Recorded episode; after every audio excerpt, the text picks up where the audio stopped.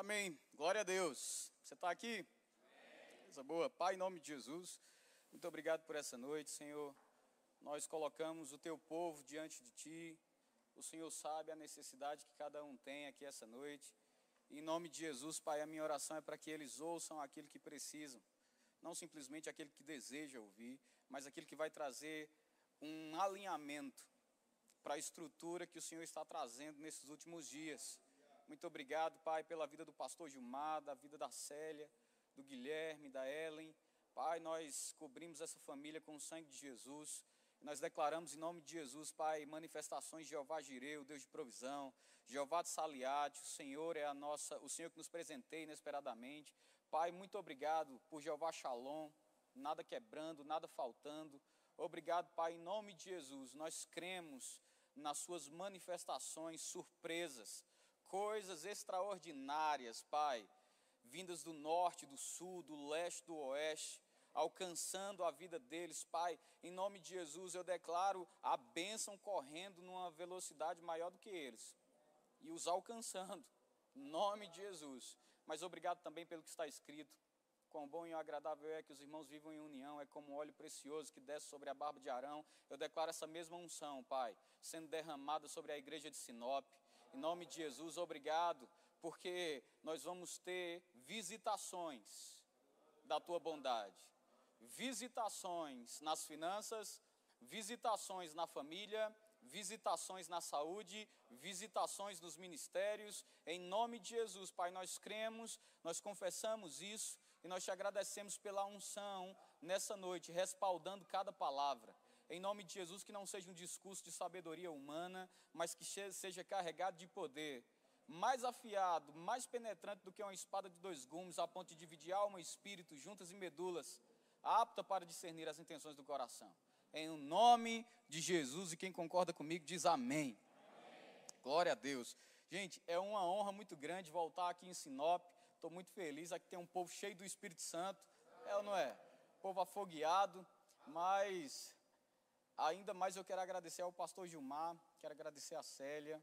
Ele sempre me recebe como um pai, como uma mãe. Amém? Então eu tenho até que ter cuidado, porque, como disse o pastor Mike, eu casei e como você pode notar, eu já estou um pouco mais forte, amém? Aleluia, você está rindo que não é você. Mas agora eu tenho que ter cuidado, mais cuidado ainda, né?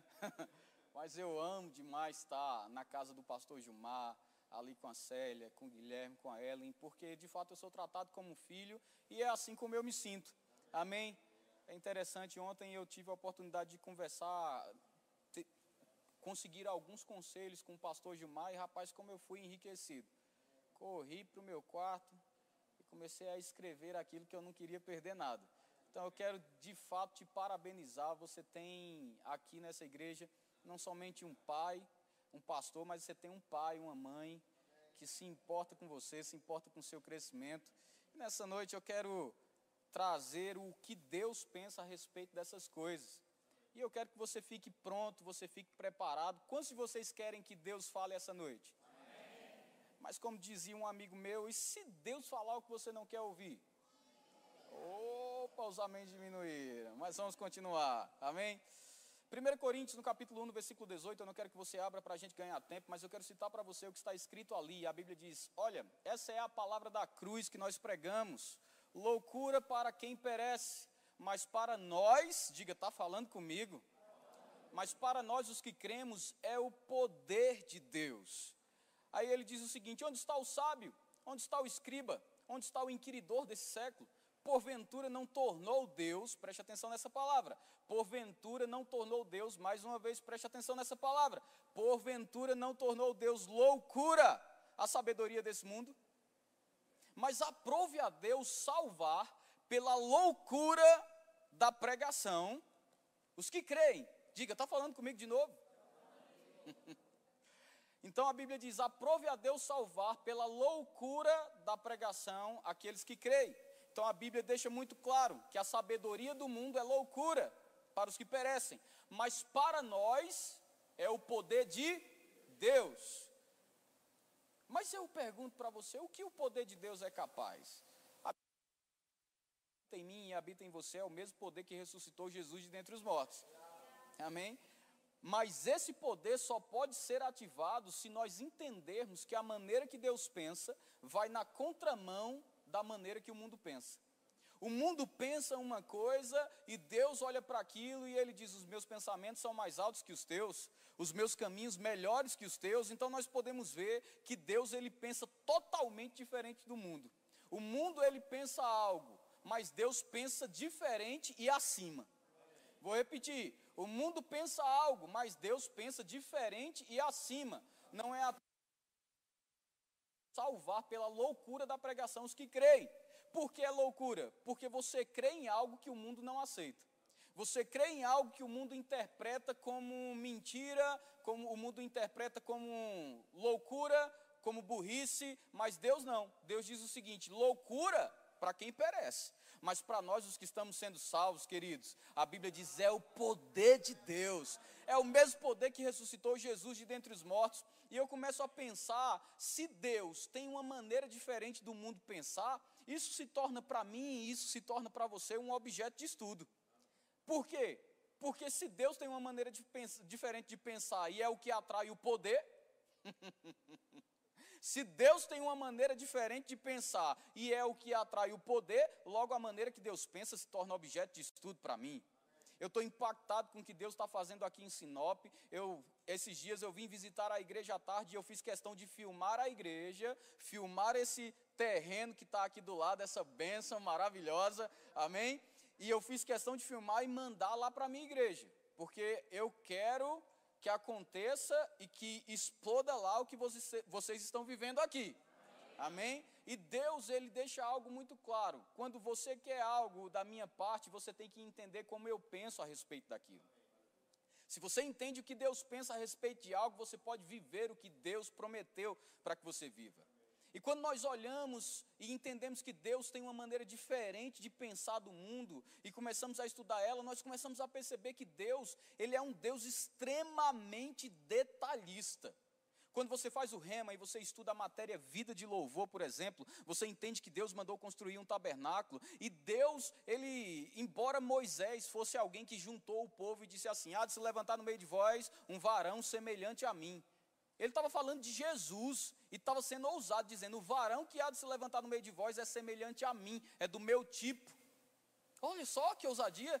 Mas mesmo assim, Deus dá uma missão para ele e diz: Eu vou mandar um anjo. Ele diz: Se o Senhor não for comigo, não, não, me, não me faça sair daqui. Então Moisés entendia que, por mais que ele fosse habilidoso, que o varão que iria se levantar é do mesmo tipo dele, ele entendia: se eu não fizer da maneira que Deus pensa, não dá certo.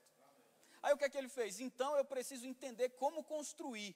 Aí Deus disse: então tudo bem, eu vou te dar todas as medições. E Deus começou a mostrar detalhes. Eu vou te dar só um exemplo aqui. A Bíblia fala sobre uma arca da aliança, onde a presença do Senhor está.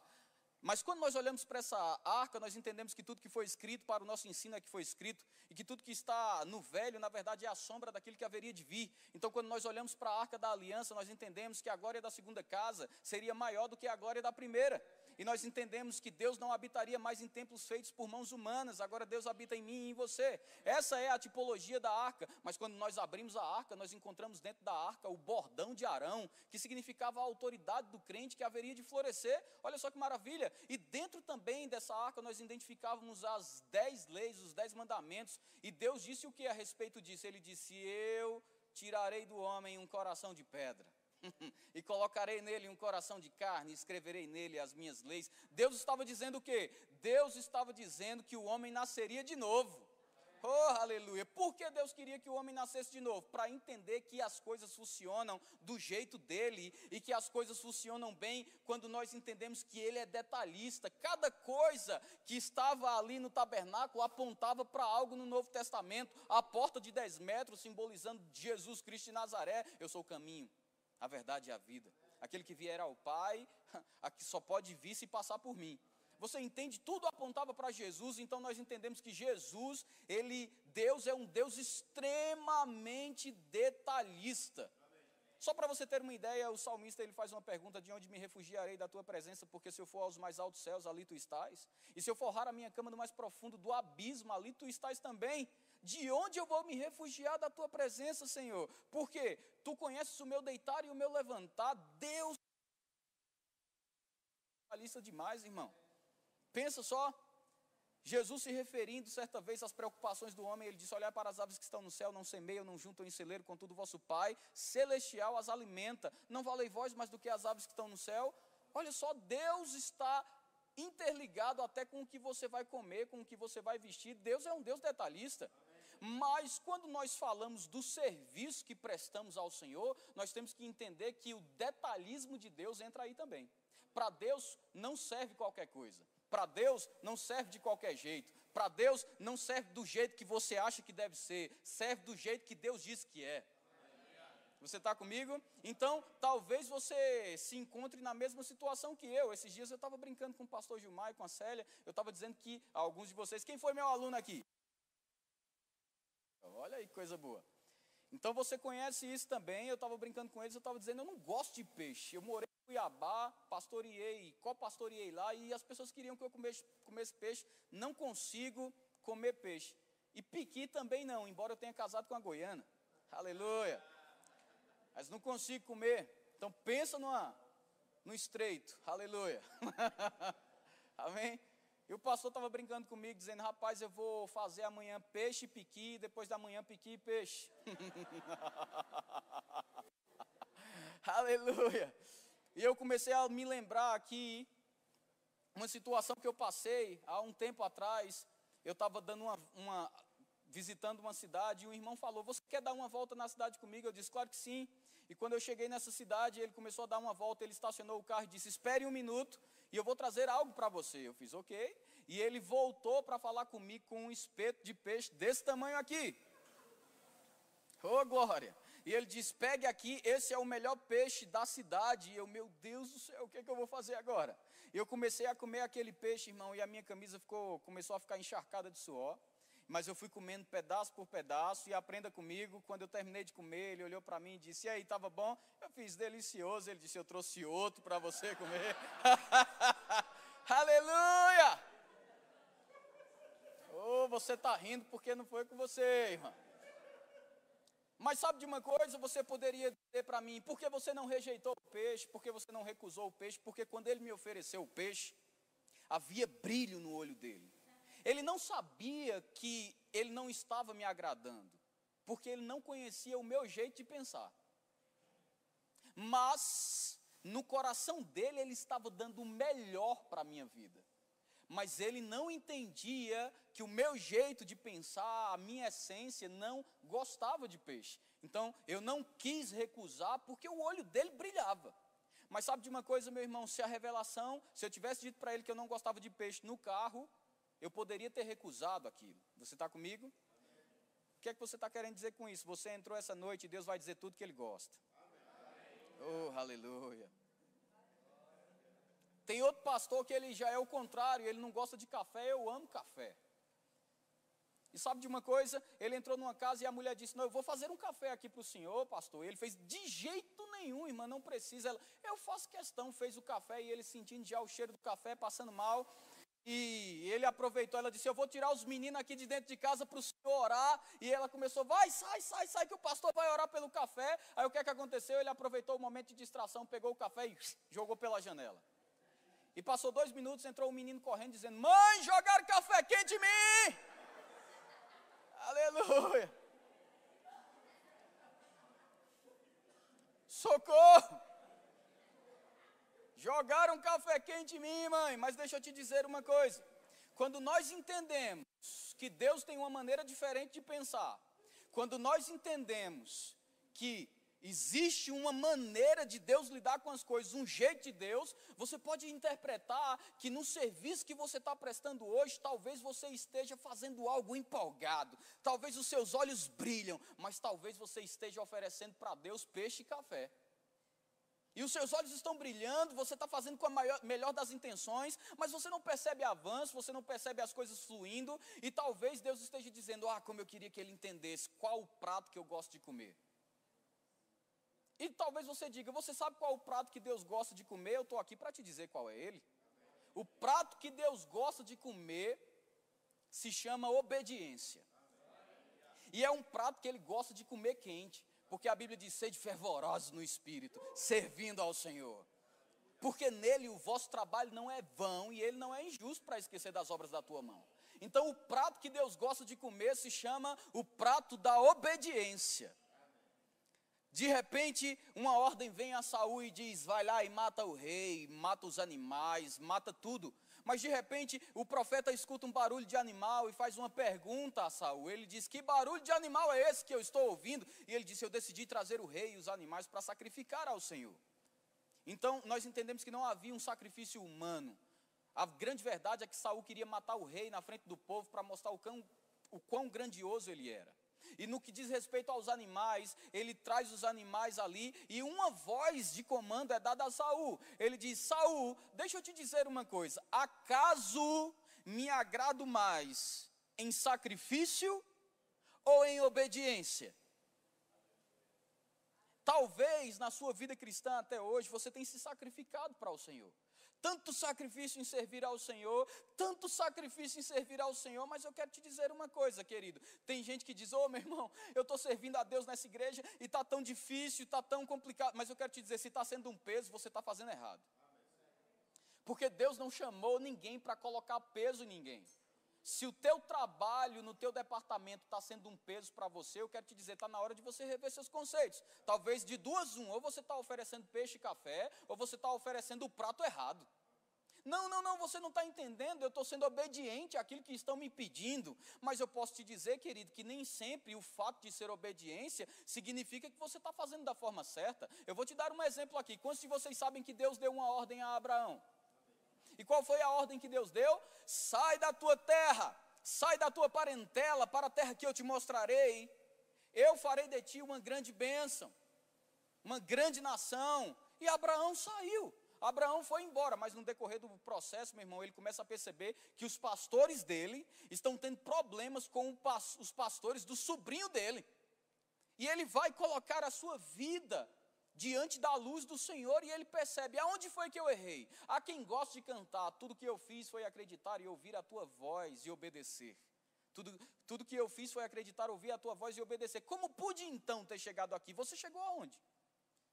Porque se você está ouvindo a voz e obedecendo, não tem isso, não, irmão, é sucesso. Amém. O problema só surge quando você coloca ruídos e interferências pela metade no prato da obediência.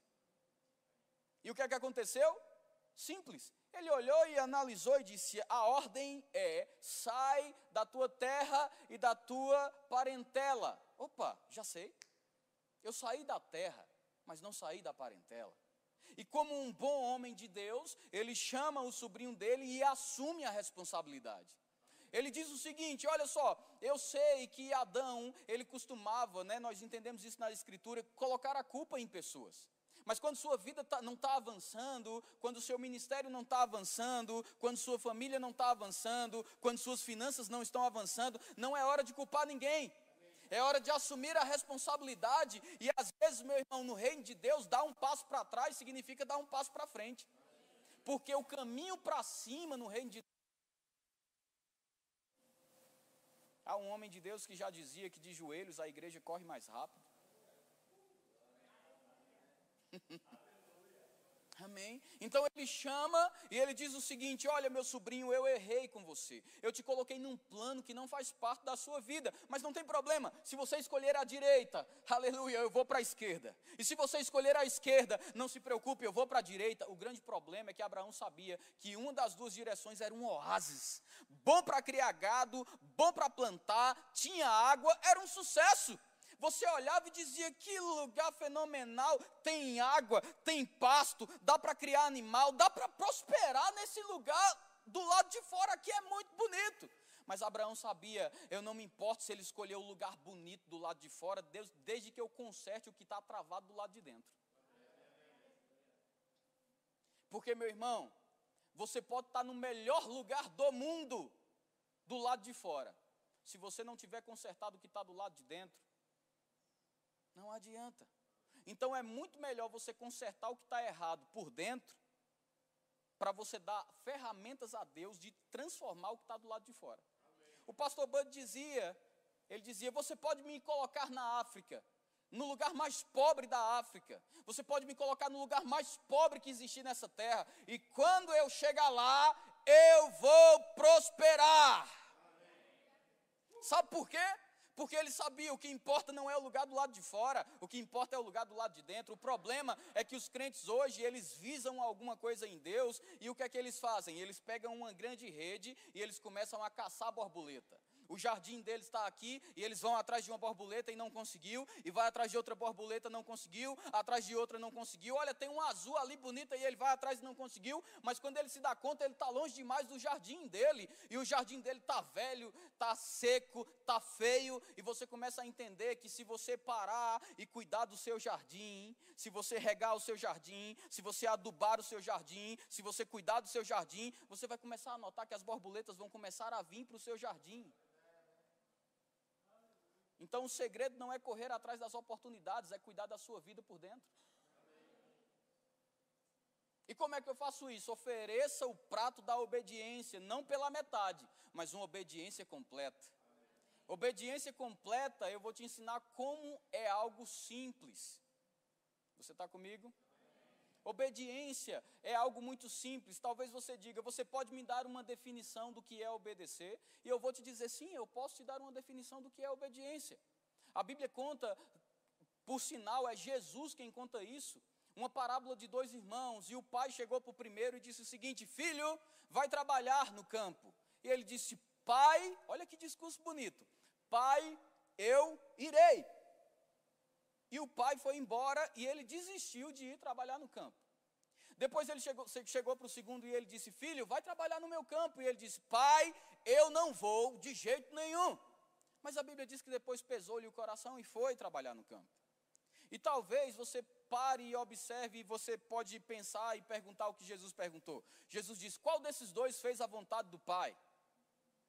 E a resposta foi: O segundo. Mas sabe de uma coisa? Existe uma vontade perfeita de Deus.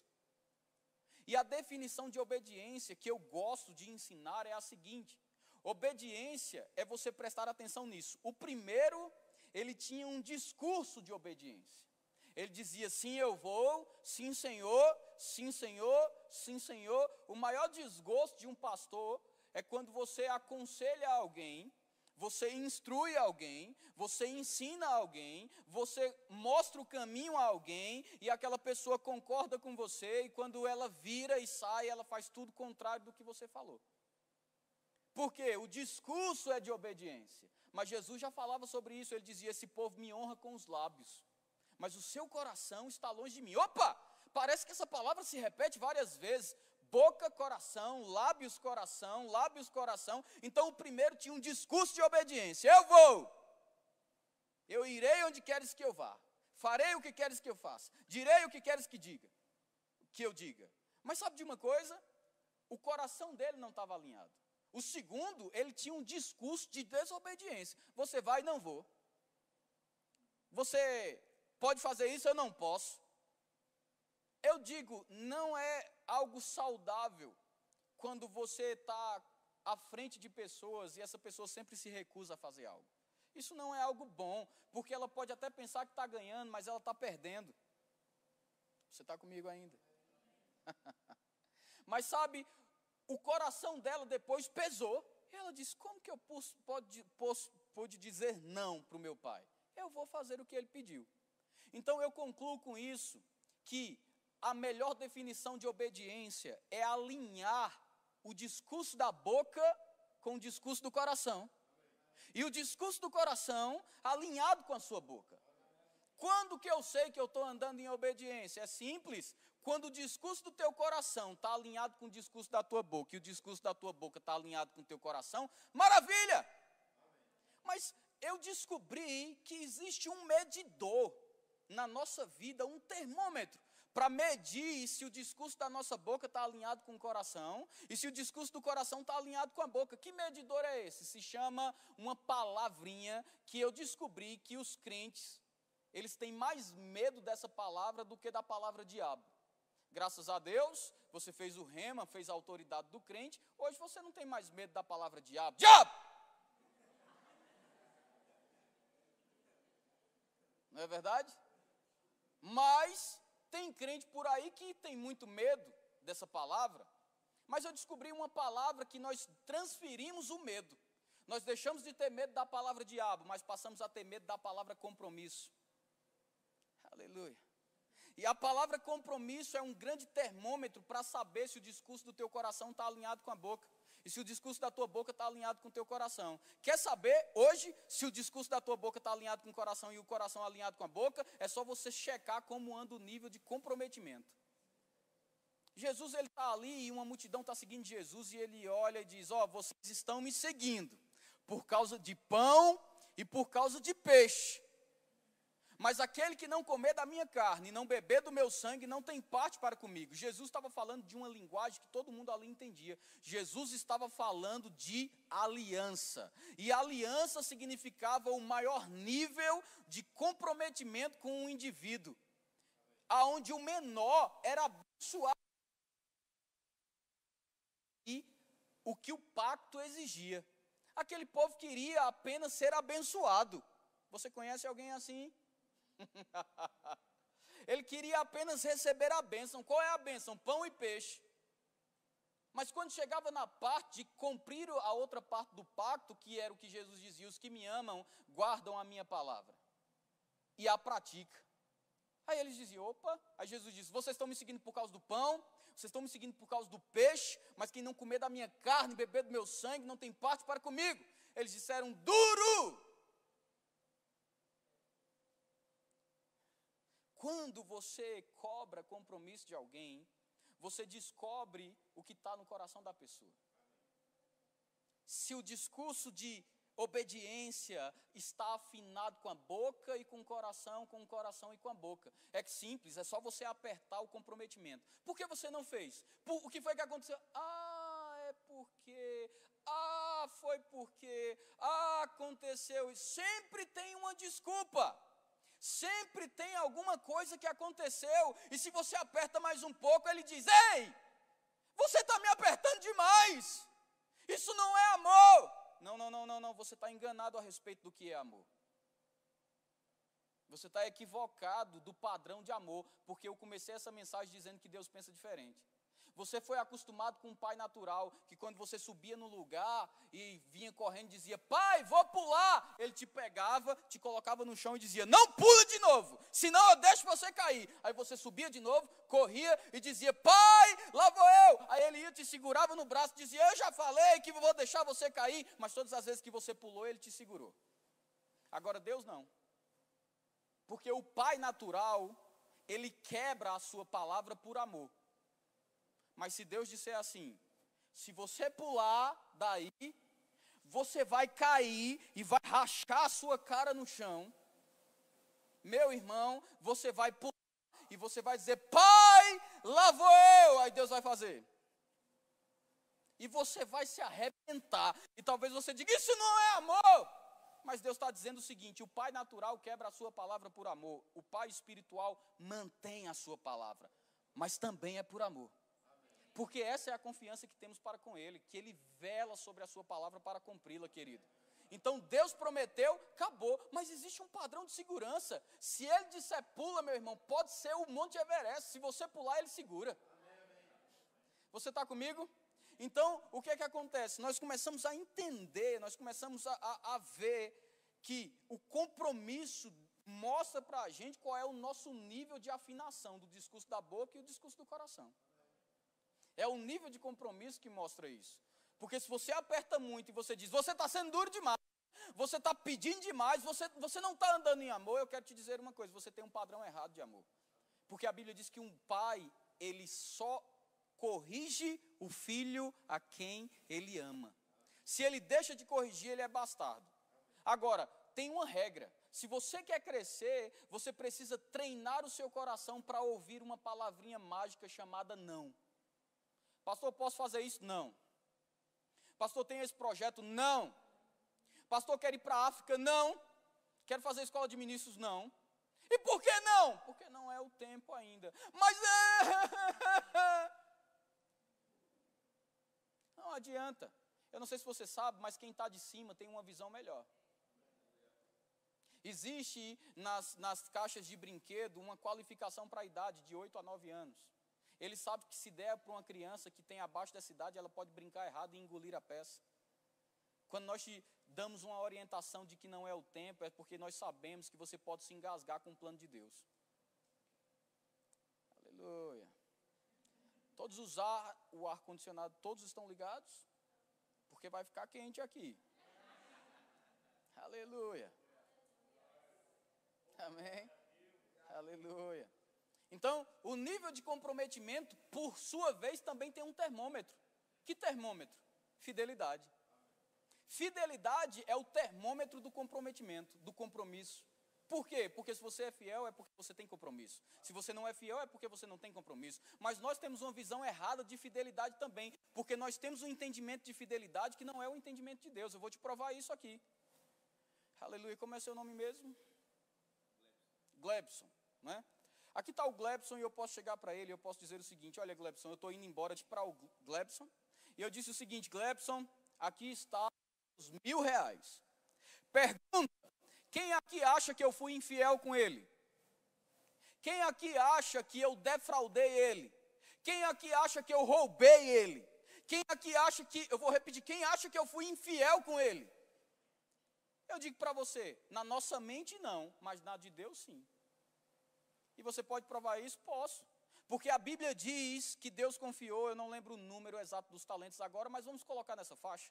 Deus deu seis talentos a um homem, e quando Deus voltou, ele disse: O que você fez com seis talentos? Ele disse: Senhor, eu multipliquei, e eu transformei em doze, e eu quero te entregar os doze talentos. Aí o que é que o Senhor fez? Ele pegou os doze talentos, e olha a frase que Deus disse: Servo bom e fiel.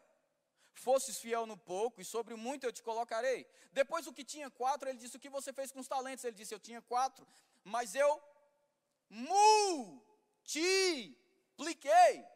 E agora eu não tenho mais quatro, eu tenho oito. Ele olhou e disse: Servo bom, fiel, fiel, fiel, fiel tu fostes fiel no pouco, e sobre o muito eu te colocarei. Depois ele chega para o que tinha dois e ele diz: O que você fez com os dois talentos que eu te dei? Ele disse: Eu sei que tu és senhor mal, que você colhe aonde não plantou, ajunta onde não espalhou. Eu simplesmente enterrei os talentos, mas quer saber de uma coisa? Eu enterrei, mas está aqui o que é teu. Me parece que ele estava fazendo a mesma coisa que eu fiz com o Glebson. Ele devolveu apenas o que foi entregue. E quando ele devolveu apenas o que foi entregue, Deus olhou para ele e Deus disse o seguinte: servo mau e infiel. Você poderia pelo menos ter colocado o talento no banco para render juros. O que é que a Bíblia está dizendo? Se você não quer fazer, dê espaço para quem quer. Mas, preste atenção nessa frase: servo mau e infiel. Porque Deus denominou aquele homem como infiel, se ele devolveu o que, o que lhe tinha sido confiado. Porque para Deus, fidelidade não é devolver o que, é, o que te é confiado. Para Deus, fidelidade é você multiplicar o que te é entregue. Eu vou repetir. Para Deus, fidelidade não é você entregar o que te foi confiado, é você multiplicar o que te foi confiado. Aleluia. O Senhor está tratando e ele está dando um exemplo que eu quero também trazer aqui. Quantos de vocês aqui têm filhos? Muita gente tem filhos. Por isso que Sinop cresce tanto. Aleluia. Então você está em casa e você diz para o seu filho: Olha, eu queria que você lavasse a louça. Quando eu chegar, eu quero a louça lavada, ok? Quando você volta para casa, o teu filho tem lavado a louça toda. Olha só que maravilha. E quando você olhou, quantos de vocês conseguem elogiar o seu filho? Que alguns conseguem. Aleluia. Talvez alguns olhos e, e digam: parabéns, você lavou a louça, ou seja, você foi fiel. Mas na mentalidade de Deus, funciona diferente. Ele diz: o servo foi trabalhar no campo, e quando ele voltou, por acaso eu vou olhar para ele e vou dizer: muito bom, senta-te à mesa comigo? De maneira nenhuma ele fez apenas o que lhe foi pedido. E por fazer apenas o que lhe foi pedido, eu olho para ele e digo: servo inútil, fez apenas o que eu te pedi. O que você quer dizer com isso? Que quando, aleluia, Senhor. Eu vou te dar um exemplo que acontece só em Campina Grande, mas eu vou deixar você ouvir. Arca, por exemplo, 18 horas. A revelação de 18 horas é que significa 18 horas. Profundo, não? Eu sei. Mas talvez o pastor diga para você, ou o seu líder diga: olha, a sua função é chegar aqui às 18. Às 18 horas você tem que estar aqui. E você olha para aquela função e você diz: ok, 18 horas eu tenho que estar lá. E o que é que eu tenho que fazer? Não, você tem que chegar às 18, mas o culto é 19h30. Mas você está em um processo de crescimento que você decidiu se envolver, porque ninguém colocou uma arma na sua cabeça e disse: entre em um departamento. Aleluia. então o que é que acontece? Você decidiu se envolver. Você decidiu fazer. E quando o teu líder diz às 18 horas, ok, eu vou chegar às 18 horas.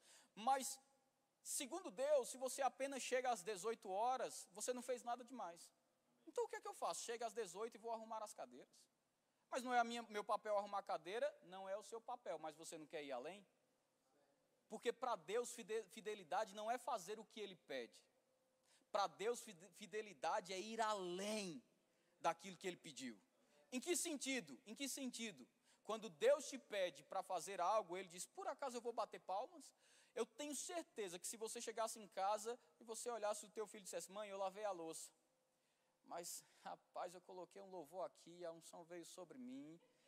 Aleluia.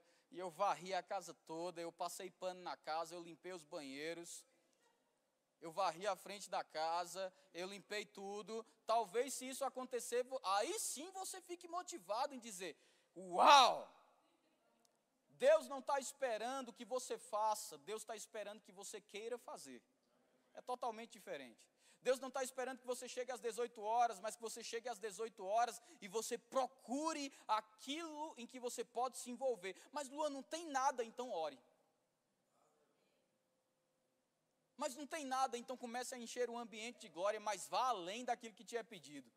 Vá além daquilo que te é colocado como uma responsabilidade. Por quê? Porque para Deus a definição de fidelidade são duas: multiplicar o que te é entregue e ir além do que te é pedido. Amém? Agora, toda fidelidade, ela também tem um medidor. Qual é o medidor da fidelidade? Honra. Porque você só é fiel se você honrar alguém. Se você não honra alguém, você não tem capacidade de ser fiel. E tem muita gente que diz: Ah, eu honro a Deus. Não, não, não, você não pode honrar a Deus se você não honra quem você vê. Você pode não gostar de quem você vê, você pode não ir com a cara de quem você vê, mas se você está debaixo da autoridade daquele que você está enxergando, meu irmão, você tem que honrar. E a Bíblia vai mais além. A Bíblia diz o seguinte: honra uns aos outros. Não coloca nem numa esfera de autoridade. Ela diz: honra uns aos outros e cuidado, para ninguém se devorar. Então a Bíblia está dizendo: honrem uns aos outros. Porque se vocês honrarem uns aos outros, meu irmão, existe uma bênção nisso. E quando você honra, você tem a capacidade de atingir esses pilares. Preste bem atenção. A Bíblia, ela nos mostra características de pessoas que honraram outras pessoas. Vou te dar um exemplo. A Bíblia mostra uma seca terrível que está acontecendo. E nessa seca terrível que está acontecendo, querido, um profeta chega e diz: O que você tem? Ela diz: Eu tenho um pouco de farinha, vou fazer um bolo, vou comer e vou morrer. Aí ele diz: Faça o bolo primeiro para mim. O projeto de vida dela era fazer um bolo, comer e morrer. Olha só, mas sabe de uma coisa? Ele disse: Não, não, não, não, não. Faça o bolo primeiro para mim. Depois que eu comer do bolo, a gente conversa. Eu fico pensando na igreja do século 21, enfrentando a mesma situação. Você está em casa, apenas com um pouco de farinha para fazer um bolo, e o teu pastor chega lá e diz assim: oh, o que é que você tem aí? Eu tenho um bolo e um pouco de café. Ele diz: Ó, oh, faz o seguinte, o que é que você vai fazer com isso? Eu vou comer e vou morrer. Aí ele diz assim: Não, não, não, não. Faz primeiro para mim, Rapaz, eu fico temeroso da igreja do século 21, o que é que ia acontecer com esse pastor? Eu acho que ele ia ser recebido a chumbo. Como é que é a história? Faz primeiro para mim. Mas eu quero te dizer uma coisa: aqueles que conseguiram honrar são aqueles que são lembrados. A Bíblia não traz a memória de homens que não têm honra. Eu vou te mostrar uma coisa. Quantos espias foram enviados à terra prometida? De quantos você lembra o nome? Josué e. Pois é, mas o nome dos outros está escrito também. Por que você só lembra Josué e Caleb? Porque foram os únicos que agarraram esses pilares: obediência, compromisso, fidelidade e honra. Quando eles agarraram esses pilares, o povo estava tendo o coração derretido por aqueles homens que não acreditavam. Eles não tinham obediência, eles não tinham compromisso, não tinham fidelidade nem honra. Mas Josué e Caleb disse: Eia! Basta! Subamos e possuamos a terra. O Senhor é conosco, nós vamos devorá-los como quem devora pedaço de pão. Jesus tinha quantos discípulos? De quantos você lembra o nome? A maioria, a maioria lembra de três: Pedro, Tiago e João. Mas como nós somos muito espertos, ok? Silêncio na assembleia, quem está pregando sou eu. Eu disse que a maioria lembra de três, então lembra de três.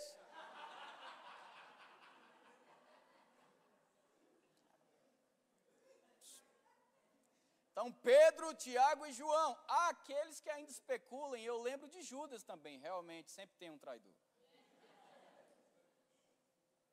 Mas sabe de uma coisa, queridos? Por que você lembra de Pedro, Tiago e João? Porque foram aqueles que se achegaram mais a Jesus. Não, não, não, foram aqueles que Jesus escolheu de jeito nenhum. Você sabia que está escrito que João era o apóstolo amado?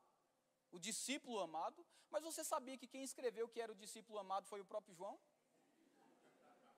Não foi Jesus que escreveu, João é o discípulo amado, foi João que disse: Eu sou o discípulo amado. Porque a medida de comunhão não era Jesus que determinava, ele dizia: Eu estou aqui, eu estou aqui, eu estou aqui, e João chegava e colocava a cabeça no peito dele. Mas se Pedro chegasse e dissesse: Eu quero dar uma cabeçada aí também, Jesus ia dizer: aqui, Pedro. Então, quem media o nível de comunhão não era Jesus. Tanto é que quem escreveu que era amado foi João. Você está comigo? Aleluia. Mas por que você lembra desses? Porque esses decidiram se achegar mais à unção. Esses decidiram provar mais da intimidade com Jesus. Eu fico pensando, meu irmão, Jesus entra numa casa lotada de pessoas, estava cheio de gente. E quando Jesus entra nessa casa lotada de pessoas, uma mulher entra ali e ela quebra um perfume nos pés de Jesus. Quando quebra o perfume nos pés de Jesus, começa a enxugar com os cabelos e chorar. E Judas olhou e disse: poderia ter sido vendido e dado aos pobres. Aí Jesus olhou e ele começou a dizer o seguinte: Ele disse: Aos pobres tereis sempre convosco o que Jesus estava querendo dizer é: você passa a me desonrar quando você me trata como alguém comum. E sabe, meu irmão, um coração pastoral é um coração que gosta de estar junto. Nós gostamos de ir na sua casa, nós gostamos de tomar café na sua casa, nós gostamos de comer picanha, oh aleluia, na sua casa, nós gostamos de tudo que você promove para que exista uma comunhão. Você está comigo? Nós até imitamos Jesus, às vezes não somos convidados, nós dizemos, desce daí que eu vou ter contigo. Mas sabe de uma coisa? O fato de termos uma comunhão não pode trazer para você um coração de desonra. Você tem que saber separar a comunhão que temos e a unção que repousa. Porque num dia que você deixar o seu pastor se tornar comum para você, você impede a vida sua mesmo de receber. A vida dele vai fluir, a vida dele vai continuar, mas a sua, a sua vida que precisa dessa unção não flui. Você pode me provar isso na Bíblia? Posso, claro que eu posso. A Bíblia diz que Jesus de Nazaré, na sua cidade natal, não pôde fazer ali milagres, senão algumas curas. Agora preste bem atenção: a Bíblia não diz que Jesus não quis, a Bíblia diz que Jesus não pôde, e eu só posso falar para você que alguém não pode fazer algo se ele tentar. Eu, posso dizer para você que eu não pude mover esse púlpito se eu tentar mover o púlpito. Então Jesus tentou abençoar pessoas, Jesus tentou promover milagres, mas eles olhavam para Jesus e diziam: Não é esse daí o filho do carpinteiro? Meu irmão, quando se torna comum, a honra vai lá para baixo, e quando a honra vai lá para baixo, meu irmão, você pode se preparar porque você está colocando uma trava em tudo que é milagre que você podia receber. Durante os anos que a igreja de Sinop existir, várias unções passarão por esse púlpito, mestre, pastor, evangelista, profeta, apóstolo, unções passarão por aqui, mas deixa eu te dizer uma coisa: se você vibrar mais com um pregador que vem de fora, do que com o seu pastor ministrando aqui, meu irmão, eu vou te dizer uma coisa: você não está pronto para receber milagres. Se você consegue vibrar mais com alguém que está vindo de fora do que com aquele que está aqui com você todos os dias, ah, pastor, é porque você não entende. Todo culto, eu já sei os exemplos que ele vai dar, eu já sei as pregações que ele vai fazer, eu já sei até o jeito que ele move o ombro, não importa. A Bíblia diz que nós temos a capacidade de ouvir e misturar com fé. Não é à toa que a palavra de Deus diz que a palavra dele se renova dia após dia. O problema não é as mesmas verdades que são pregadas, porque Paulo disse: quanto a mim, não me desgosta falar-vos as mesmas coisas, porque é segurança para vós, e a mim não me desgosta fazê-lo. Paulo estava dizendo: eu prego a mesma coisa, prego de novo a mesma coisa, prego de novo a mesma coisa, e eu não tenho desgosto nisso, porque quanto mais você escuta, mais você é abençoado. Ah, mas eu já sei os exemplos, eu já sei o que vai, até que versículo vai encaixar. Não importa! Treine o seu coração para manter os olhos fixos, atentos, recebendo, sugando, sugando, sugando da unção, porque de repente, meu irmão, uma palavra vai ser liberada e as coisas vão começar a mudar na sua vida. Muitas vezes, aqueles que estão acima de você, eles não estão fluindo em mais coisas, simplesmente porque você está travando as primeiras. Quando você receber o que está sendo dito, ele vai se sentir tão sugado que ele vai começar a puxar do seu bom depósito coisas novas. Eu não sei se você sabe, mas existem várias maneiras de subir uma montanha. Você pode subir por, pelo lado de lá, pelo lado de cá. Existem várias maneiras de pregar a mesma mensagem. A diferença é que nem sempre o problema está naquele comunicador, mas no, no ouvinte. Porque a Bíblia diz que muitas vezes nós somos preguiçosos para ouvir. Mas sabe de uma coisa? Quando nós mantemos o nosso coração aberto, atento, ouvindo, oh, o meu pastor vai pregar hoje. Aleluia, o meu pastor vai pregar hoje. Eu não estou dizendo que quem vem de fora você deve desonrar, não. A Bíblia diz que aquele que se esmera no ensino seja digno de duplos honorários. A Bíblia diz que aquele que preside bem, que te faz participante de coisas espirituais, seja participante também de coisas naturais. Eu não estou falando para você desonrar as unções, mas eu estou dizendo uma coisa, querido: se as pessoas que vêm aqui provam de uma honra que não passou primeiro pelo teu pastor, eu digo para você, você está agindo num alto nível de hipocrisia. Porque nós itinerantes pregamos e vamos embora, mas quando você precisa de alguma coisa, liga para mim. Sabe o que, é que vai acontecer? Você vai escutar duas palavrinhas repetidas vezes. Que palavrinhas? Tu, tu, tu, tu, tu, tu. Porque quando você precisar de ajuda, quem vai comer um quilo de sal com você não sou eu, não. É o seu pastor. Quem vai te socorrer de madrugada quando alguma coisa acontece, não sou eu, não, graças a Deus. É o teu pastor. Eu prego, meu irmão. E eu vou embora mas os seus pastores eles ficam aqui. E se você me faz participante de uma honra que não passou primeiro por eles, eu digo, você não está sendo abençoado não. Ah, eu vou, chegou o professor Luan, eu vou levar ele para a melhor churrascaria da cidade. Você já levou seu pastor para lá? Não levou não? Então não me convide para ir lá não. Porque essa honra não é minha. Quando os homens atravessaram um exército para pegar água, porque o coração de Davi fez, ah, como eu queria aquela água. Eles atravessaram um exército perigoso, trouxeram a água. Jesus, aí Davi disse: Eu não posso beber dessa água. Essa honra não é para mim, não. Custar a vida de vocês. Eu digo para você: se você quer fazer algo por mim não passou pelo seu pastor, meu irmão, por favor, não faça. Eu vou despejar a água que você me der. Aleluia. Porque sempre que Deus, sempre que Deus deseja manifestar alguma coisa em algum lugar, antes de fazer qualquer coisa, Deus levanta uma mensagem. Você sabia disso? Eu vou te mostrar uma coisa. Quando Deus ele quer fazer algo, ele levanta uma mensagem. Mas olha que revelação poderosa. Para levantar uma mensagem, Deus precisa antes disso levantar um mensageiro. Meu Deus do céu. Isso é muito profundo. Antes de levantar uma mensagem, Deus tem que levantar um mensageiro. Aí pensa bem, você chegou aqui com medo do diabo, mas quando chegou aqui você descobriu que mil cairiam à tua esquerda, dez mil à tua direita, tu porém não serias atingido, mal nenhum te sucederá, praga nenhuma chegará à tua tenda, ainda que o diabo venha por um caminho, por sete caminhos, ele fugirá, eis que vos dou poder para serpentes escorpiões em toda a obra do maligno, e nada absolutamente vos causará dano algum. Quando você chegou aqui, chegou com medo de morrer, chegou com medo de ficar doente, até você entendeu que enviou-lhes a sua palavra e os sarou e os livrou do que era mortal até que você entendeu que nós o reputávamos por aflito, ferido de Deus e oprimido, mas ele foi ferido pelas nossas transgressões, moído pelas nossas iniquidades, e o castigo que nos trouxe paz estava sobre ele, pelas suas pisaduras nós já fomos sarados. Você chegou aqui com medo de Deus, mas depois você entendeu que Deus é bom em todo tempo, em todo tempo ele é bom, que toda boa dádiva, todo dom perfeito vem do, direto do Pai das luzes, em quem não há mudança, não há sombra de variação, ele é o mesmo ontem, ele é o mesmo hoje, ele é o mesmo eternamente, e agora quando pessoas tentam colocar medo de Deus em você, você diz, você chegou atrasado, o Senhor é bom em todo tempo. Na verdade está escrito, se passares pelo fogo, a força do fogo não arderá em ti. E se passares pelas águas, a força das águas não vai te submergir. Eu sou o Senhor teu Deus que te tomo pela tua mão direita e te digo: não tenha medo. 365 vezes as escrituras sagradas declaram de formas diferentes: não tenha medo, não tenha medo, não tenha medo, não tenha medo, não tenha medo, não tenha medo. A Bíblia ainda diz em Efésios: Bendito Deus e o Pai do nosso Senhor Jesus Cristo, o qual já vos abençoou com toda sorte de bênçãos nas regiões celestiais em Cristo Jesus. Antes você vivia por aí, ore por mim, ore por mim, ore por mim, ore por mim, mas quando você fez o rema, você descobriu que a oração de um justo pode muito em seus efeitos e que a sua oração é tão poderosa quanto a oração do seu pastor. Agora você se tornou ousado, é você quem oferece oração para as pessoas, porque você sabe que funciona. Antes você chegou aqui com medo do seu futuro, mas você.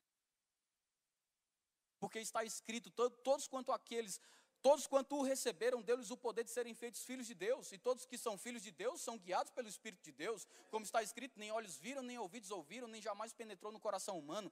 Tudo aquilo que Deus tem reservado para aquele que o ama, mas Deus nos revelou pelo seu Espírito. Aí você descobriu, ué, se ele me revelou pelo Espírito, não existe mais mistério, eu posso ser guiado. Mas para essa mensagem chegar até você, meu irmão, eu posso, se eu entregasse o microfone, você ia ver o tanto de família que chegou aqui com um casamento acabado, destruído, detonado. Mas quando chegou aqui, meu irmão, teve a matéria família cristã, ouviu o pastor Gilmar pregar, ouviu o pastor Mike pregar, ouviu os seus pastores pregar, uma palavra chegou a você dizendo: Em ti serão benditas todas as famílias da terra. E o Senhor não vos tem dado filhos para calamidade, pelo contrário, como bom perfume, os teus filhos irão perfumar as nações. Aguenta essa daqui. E o Senhor mesmo vos aumentará mais e mais. Tanto a vós, quanto aos vossos filhos, e aos filhos dos teus filhos. Ou seja, uma mensagem chegou e te transformou, mas para Deus levantar uma mensagem, Deus primeiro precisa levantar um mensageiro. Aleluia. Eu posso te provar isso nas Escrituras. A Bíblia diz que Deus levantou Isaías, a quem enviarei, quem há de ir por mim? Ele disse: Eis-me aqui, Senhor, eu posso ir. Deus levantou Noé, amém? Deus levantou João Batista, e Deus levantou o mensageiro que eu e você mais gostamos, Jesus Cristo de Nazaré. Noé, ele dizia o seguinte: Vai chover, vem chuva aí por causa da vossa iniquidade, se arrependam. João Batista dizia: Arrependei-vos, raça de víboras. Jesus dizia: Arrependei-vos, porque é chegado o reino de Deus. Todos os mensageiros tinham uma mensagem em comum. Amém? Agora, todos os mensageiros eram portador de uma mensagem e todos eles pagaram com a vida a mensagem que pregavam.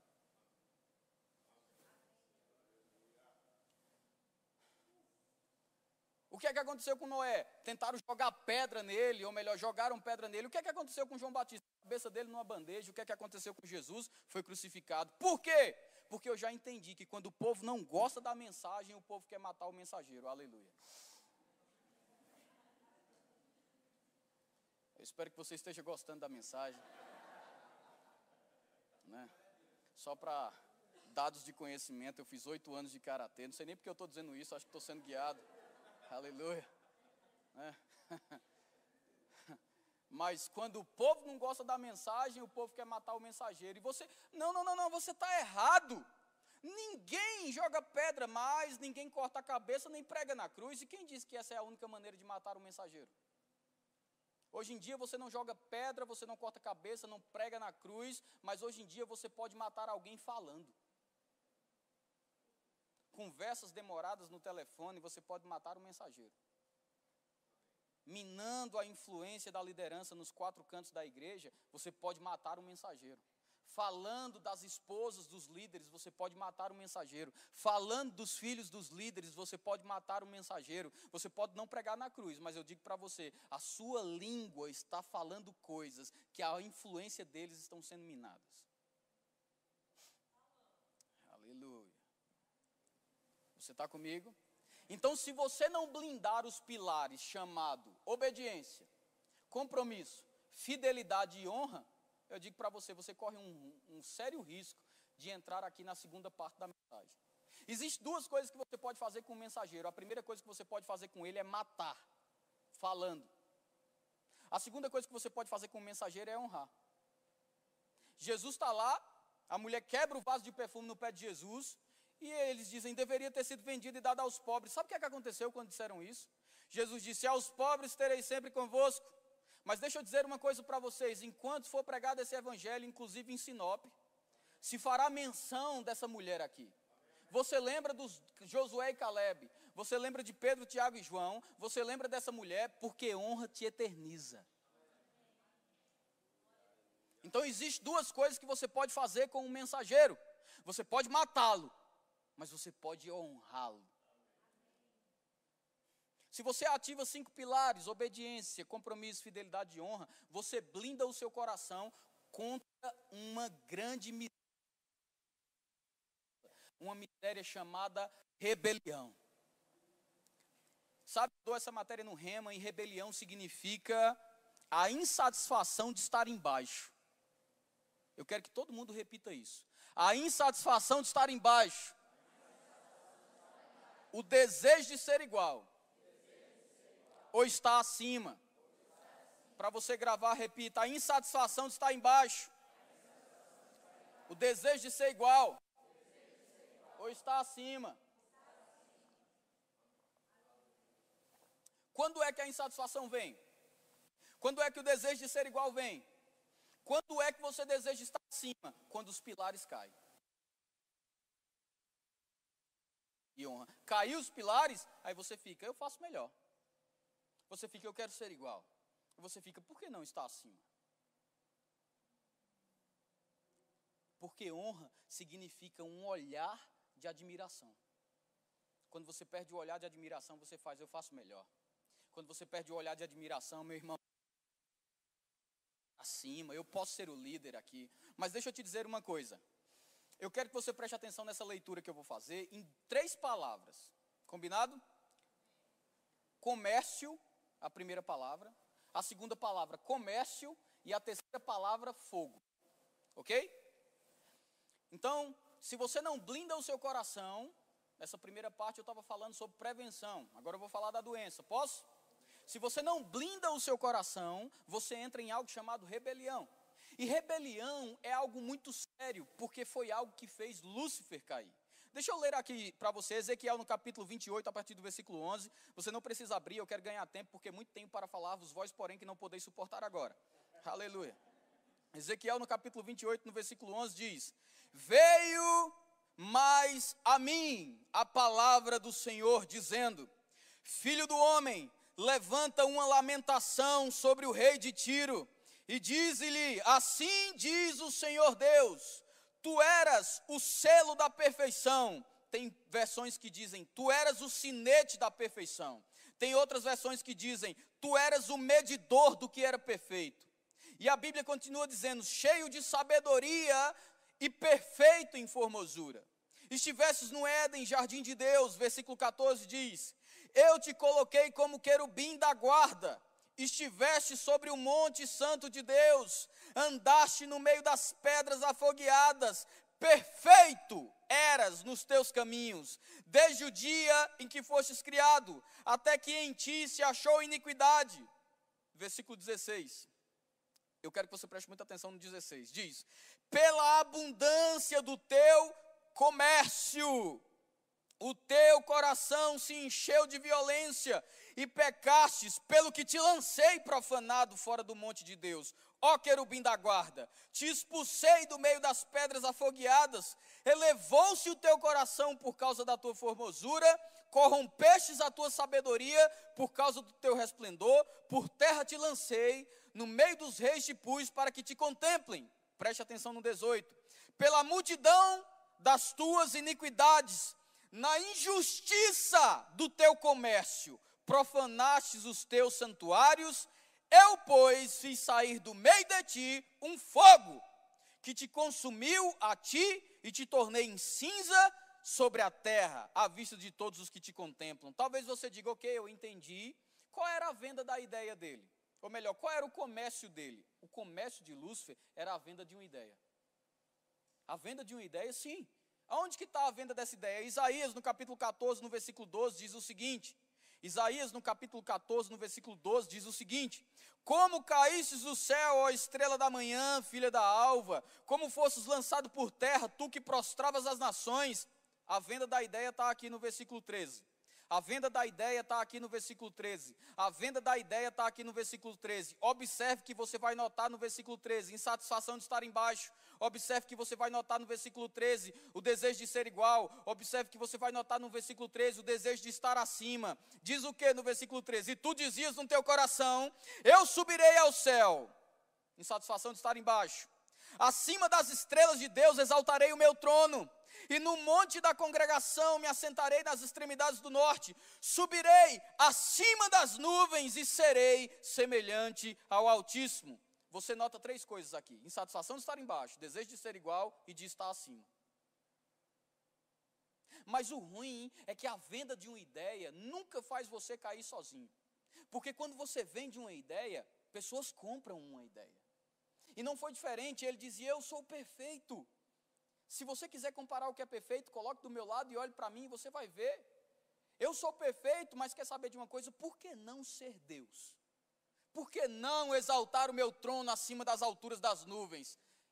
E de repente pessoas começaram a, anjos começaram a comprar a ideia. E você sabe que Lúcifer não caiu sozinho? Você já descobriu isso? Você sabia que toda vez que um rebelde se levanta, ele nunca cai só?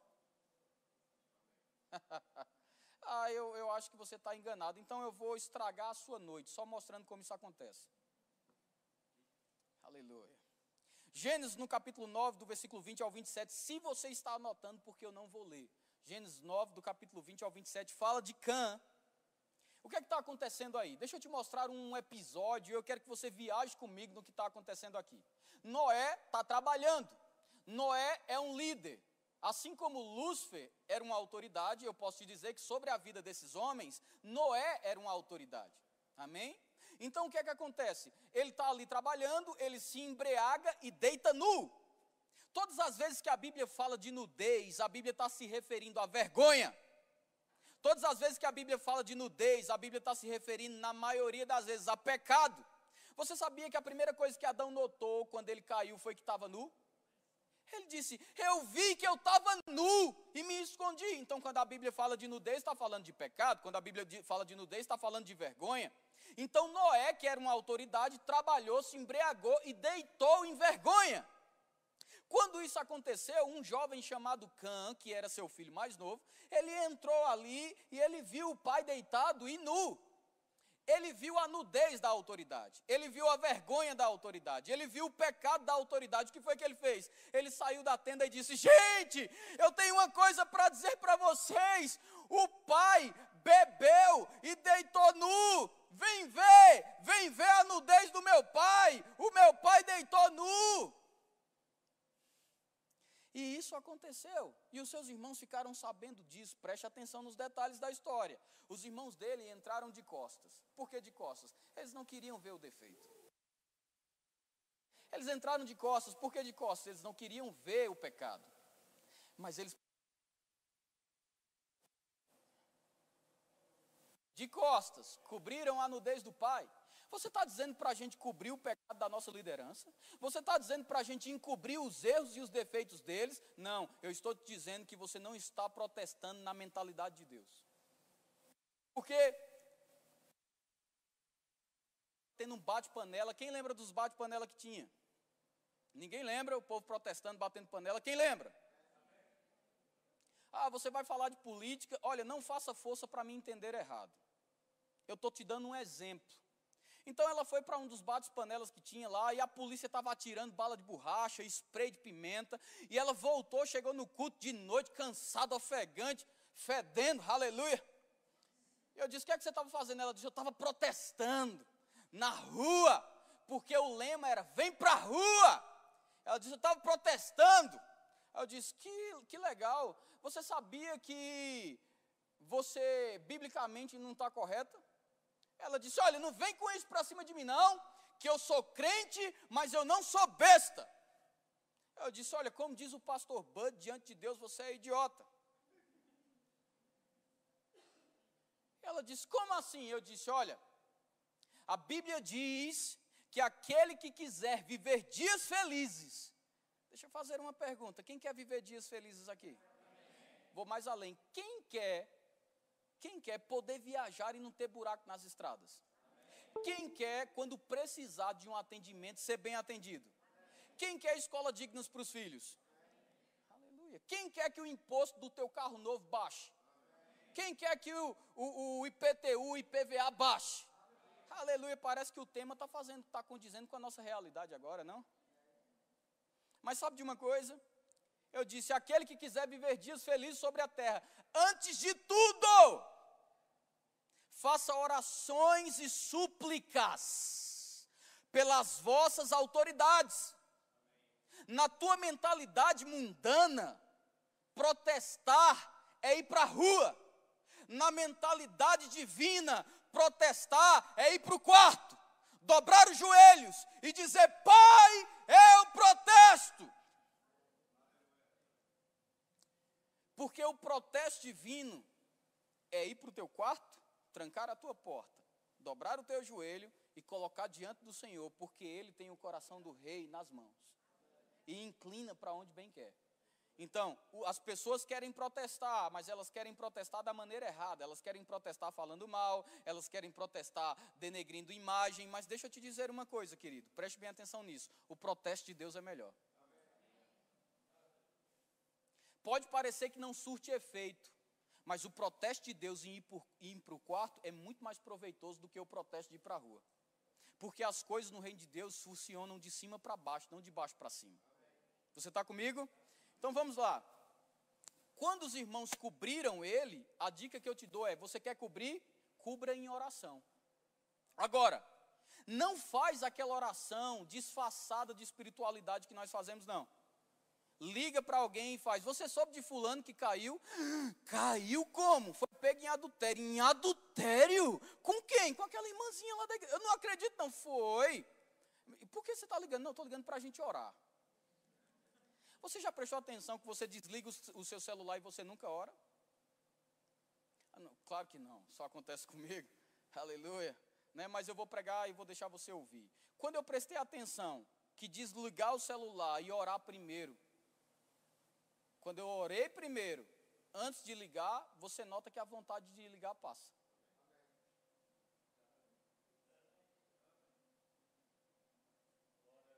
Eu gosto de pregar em igreja santa assim. Eu gosto dessa atmosfera de santidade. Tão bom. Oh, aleluia. Hoje é uma boa noite para milagre, Senhor. Aleluia. uh! É o que é que acontece? Quando você ora primeiro, a vontade de ligar vai embora. Mas quando você não faz isso, aleluia. Lembra que eu falei que honra é um olhar de admiração? Sim ou não? Quando você pega alguém, quando você pega alguém, vem aqui por favor, pode ser? Fica aqui. Quando eu quebro o pilar da obediência, do compromisso, da fidelidade, da honra, eu comprometo a minha visão a respeito da minha autoridade com rebelião. Agora eu estou insatisfeito de estar embaixo, quero ser igual ou estar acima. E para fazer isso, eu não quero protestar, entenda. Eu não quero consertar meu coração, alinhar por dentro e orar. Eu quero, eu estou com raiva, eu quero influenciar pessoas, vender uma ideia. Então o que é que eu faço? eu chego para o meu irmão e eu começo, posso te usar de exemplo? Você pode ficar sentado. Como é o seu nome? Nari? Yara. Yara é a líder, vamos dizer, do meu irmão aqui. E minha líder também. Mas eu não blindei o meu coração e eu não quis me consertar por dentro, então a minha visão a respeito dela mudou. Você já notou que Yara está com a camisa branquinha? Sim? Mas quando eu comecei a fazer essas coisas, aleluia, se prepare, as cenas são muito fortes agora. Quando eu comecei a fazer isso, eu sei, eu sei,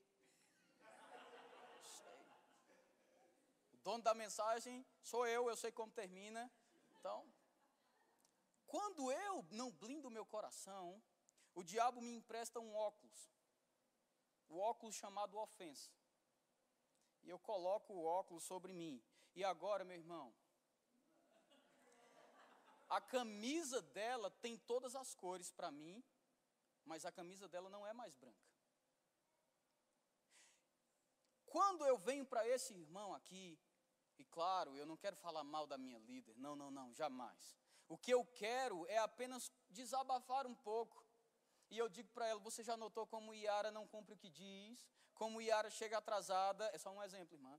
Como Iara, Iara, ela coloca escala e muda a escala direto. Você já notou que os filhos dela não se comportam bem? O que eu estou fazendo é o seguinte: a Bíblia diz: não haja em vós, não haja em vós nenhuma raiz de amargura, que brotando vos perturbe.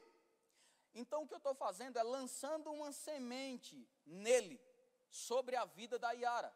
Essa semente agora é alimentada, porque ele vai começar a prestar atenção. Não é que ele tem razão chegar atrasada. Não liga para os filhos, não cuida da casa, mas quer se envolver na igreja. Aí o que é que acontece? Começou a raiz a crescer, e a Bíblia diz: Não haja em vós nenhuma raiz de amargura que brotando vos perturbe, e a raiz começou a crescer a raiz entra aqui, é plantada aqui e cresce. Mas quando a raiz cresceu, o que eu fiz foi transferir a minha visão a respeito da Yara. Aleluia. Coloca aí para mim. O que eu fiz foi transferir a minha visão. Aleluia. Aleluia.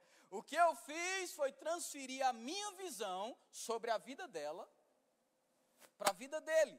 Como? Com palavras. Eu plantei uma semente que enraizou. Eu plantei uma semente aqui, que caiu no coração aqui, enraizou e agora está mudando os, a visão dele a respeito dela. Agora ele pode ver a camisa dela de todas as cores, menos branca. Por quê? Porque a visão dele a respeito da vida de Yara foi deturpada. Você está comigo? Me empresta aqui. Devolve. O que é que Cã estava fazendo? Todo mundo conhecia Noé. Todo mundo tinha uma visão a respeito de Noé, vestido. A visão de vestes é uma visão de santidade. A Bíblia diz: nunca te falte um chão, óleo sobre a tua cabeça, colírio para os teus olhos e vestes brancas sobre ti. Então, quando a Bíblia fala de roupa, está falando de santidade, a Bíblia diz: Ele trocará as tuas vestes de espírito angustiado e te dará vestes de alegria, de louvor. Então, quando a Bíblia fala de roupa, está falando de santidade, você está comigo? Todo mundo tinha uma visão de Noé de santidade.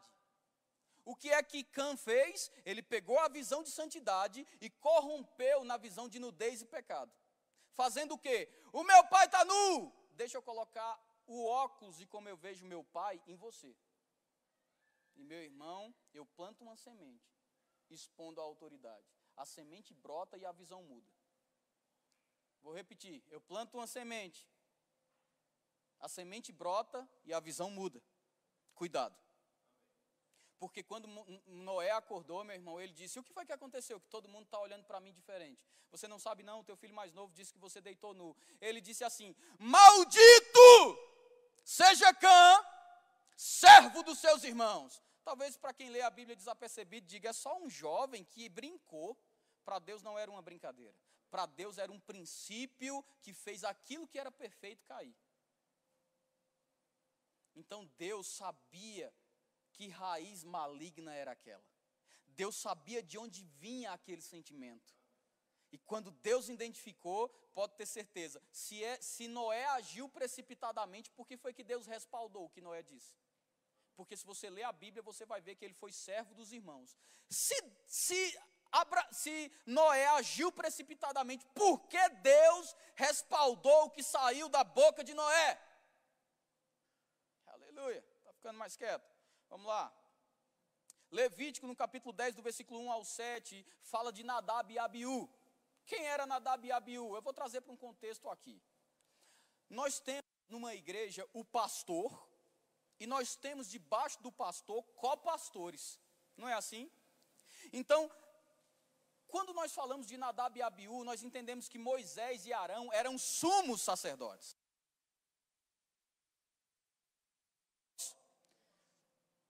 Moisés e Arão eram pastores. Nadab e Abiú, assim como todos os casos que eu estou citando, ele também era uma autoridade, porque eles eram sacerdotes do Deus Altíssimo. Tinha credibilidade perante o povo? Sim. Era visto perante o povo? Sim. Mas teve um dia que foi ter a inauguração do templo estavam inaugurando coisas. Vocês já viram quando coisas vão ser inauguradas? O povo se reúne com expectativa, igrejas convidadas vêm, e o povo está na expectativa que palavra vai ser lançada de inauguração. Meu irmão, quando Moisés e Arão entraram ali para oferecer sacrifício ao Senhor, quando eles ofereceram, a Bíblia diz, querido, que a presença de Deus entrou naquele lugar, tomou conta daquele lugar, e a Bíblia diz que ninguém se aguentava em pé. A Bíblia diz que pessoas começaram a cair, pessoas foram caindo, e a glória de Deus manifesta. Moisés e Arão perante o Senhor, ministrando o ofício que foi confiado de pastores, mas debaixo dele existia um homem chamado Nadab e Abiú, que eram filhos de Arão, e esses homens olharam para aquilo e disseram o seguinte: Ei! Por que é que o povo está olhando para eles com admiração? Nós também somos homens de Deus, nós também somos ministros do Senhor, nós também queremos que o povo veja o fogo descer. Nós queremos que o povo olhe para nós com admiração também. E aí, vamos apresentar sacrifício ao Senhor? E eles pegaram o sacrifício, levaram perante o Senhor, mas a Bíblia diz que quando eles apresentaram o sacrifício, eles foram consumidos muito dedicados ao Senhor, mas Deus sabia de onde aquela raiz feitos de estar embaixo. O que eles querem é ser igual ou estar acima. Deixa eu te dizer uma coisa. Quando você é um copastor, quando você é um ministro auxiliar, você nunca vai estar acima do seu pastor. Você pode pregar melhor do que ele. Você pode ensinar melhor do que ele. Quando você prega, mais gente se converte. Quando você prega, tem mais mover do espírito. Quando você prega, a igreja até enche mais. Mas deixa eu te dizer uma coisa: não importa quão preciosos sejam os seus talentos, você não está apto para aguentar as pancadas. Que pancadas? Você não está apto para ter a visão completa. Você tem uma visão que você está seguindo, não que você está gerando.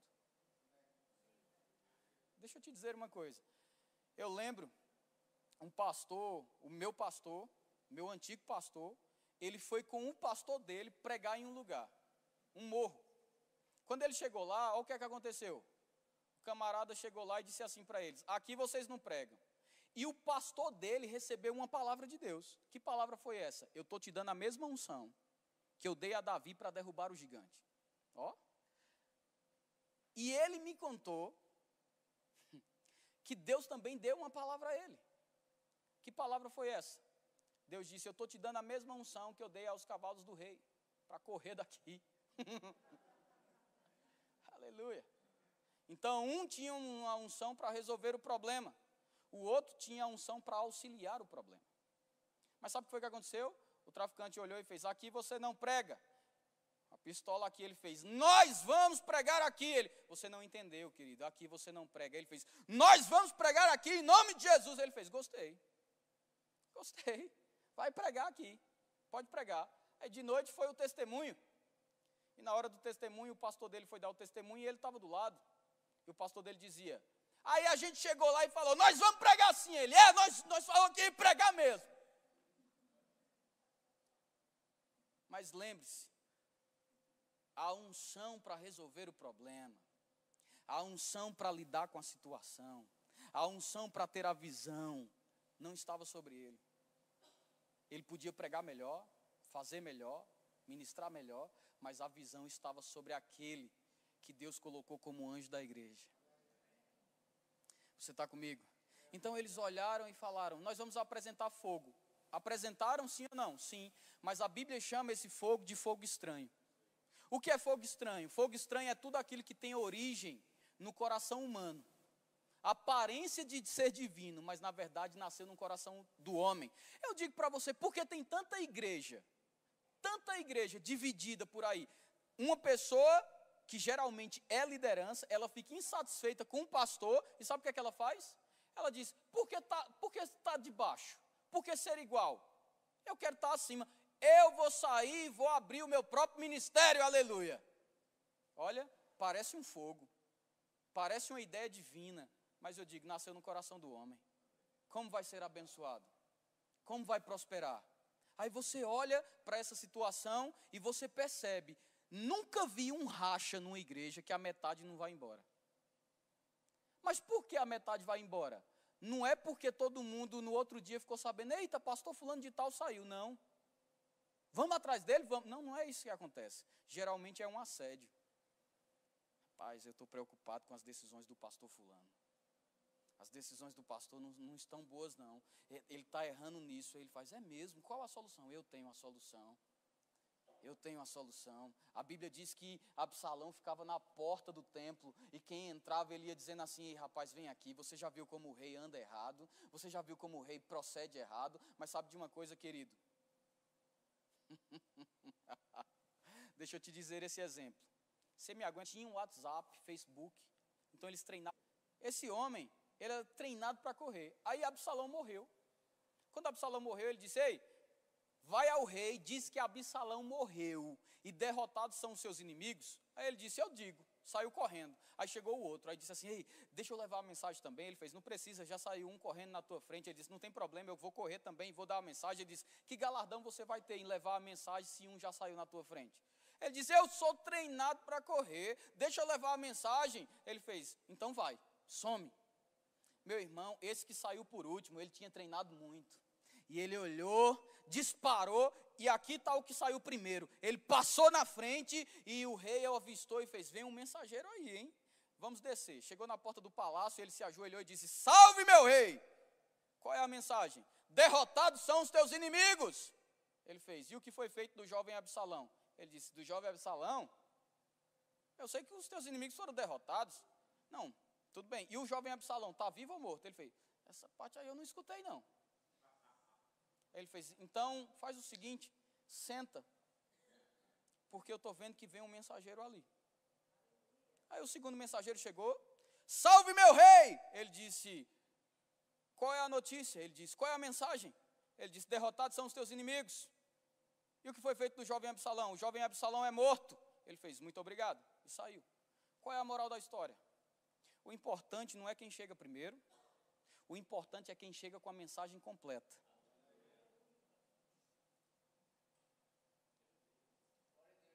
O importante não é quem chega primeiro. O importante é quem chega com a mensagem completa. E qual seria a mensagem completa?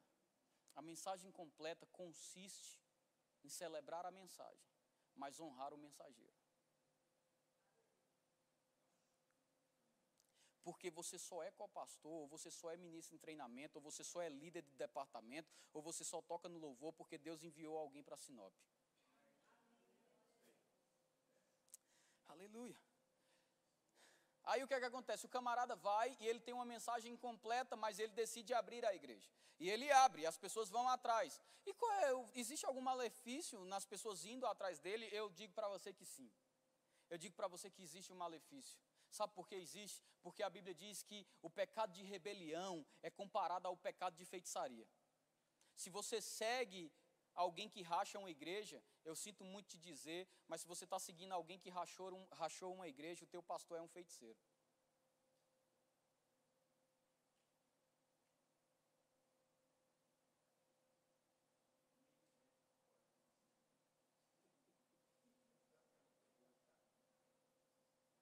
A Bíblia diz que o pecado de rebelião é comparado ao pecado de feitiçaria.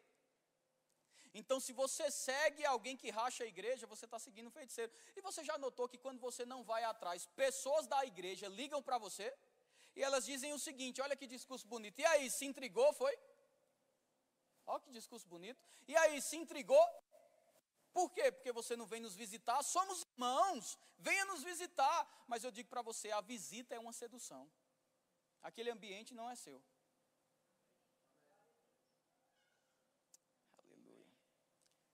Tomara que você venha amanhã. Aleluia. Datã, Coré e Abirão. Datã, Coré e Abirão eram príncipes. Você concorda? Ele olha e diz o seguinte: o que o que é está acontecendo? Vocês não já são destaque no meio do povo? Ele diz: Ei,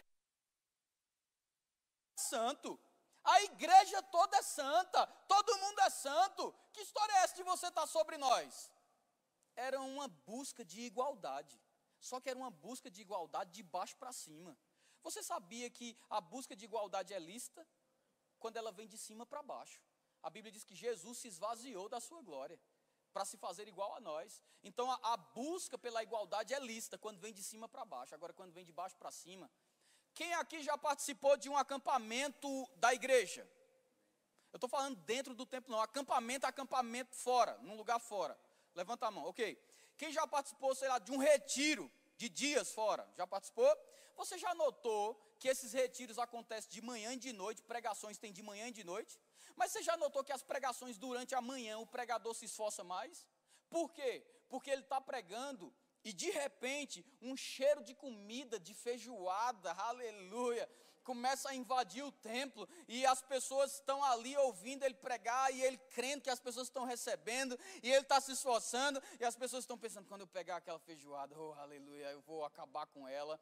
E eles loucos que o pregador termine a mensagem e parece com um caso que está acontecendo, vamos lá. Aí o que, é que aconteceu? Ele está lá pregando, pregando, e o povo, ah, que cheiro bom, que cheiro bom. E quando ele diz assim, gente, encerrei a mensagem, pode comer, parece uma guerra todo mundo sai para o refeitório e forma aquela fila gigante em busca da feijoada, e você está lá, vai chegar a minha vez, hoje o meu milagre vai chegar, aleluia. E quando você está lá, de repente, quem é que passa do seu lado com os três pregadores convidados? O pastor. O pastor ele vem andando, e os três pastores convidados atrás dele, e ele passa, te cumprimenta, aleluia. E ele chega aqui, pega o prato dele, se serve e diz para os convidados: vocês podem se servir também. E há quem fique na fila dizendo assim: é todo mundo igual. Eu digo: se esse sentimento for identificado em você agora, você é um forte candidato a ser um rebelde.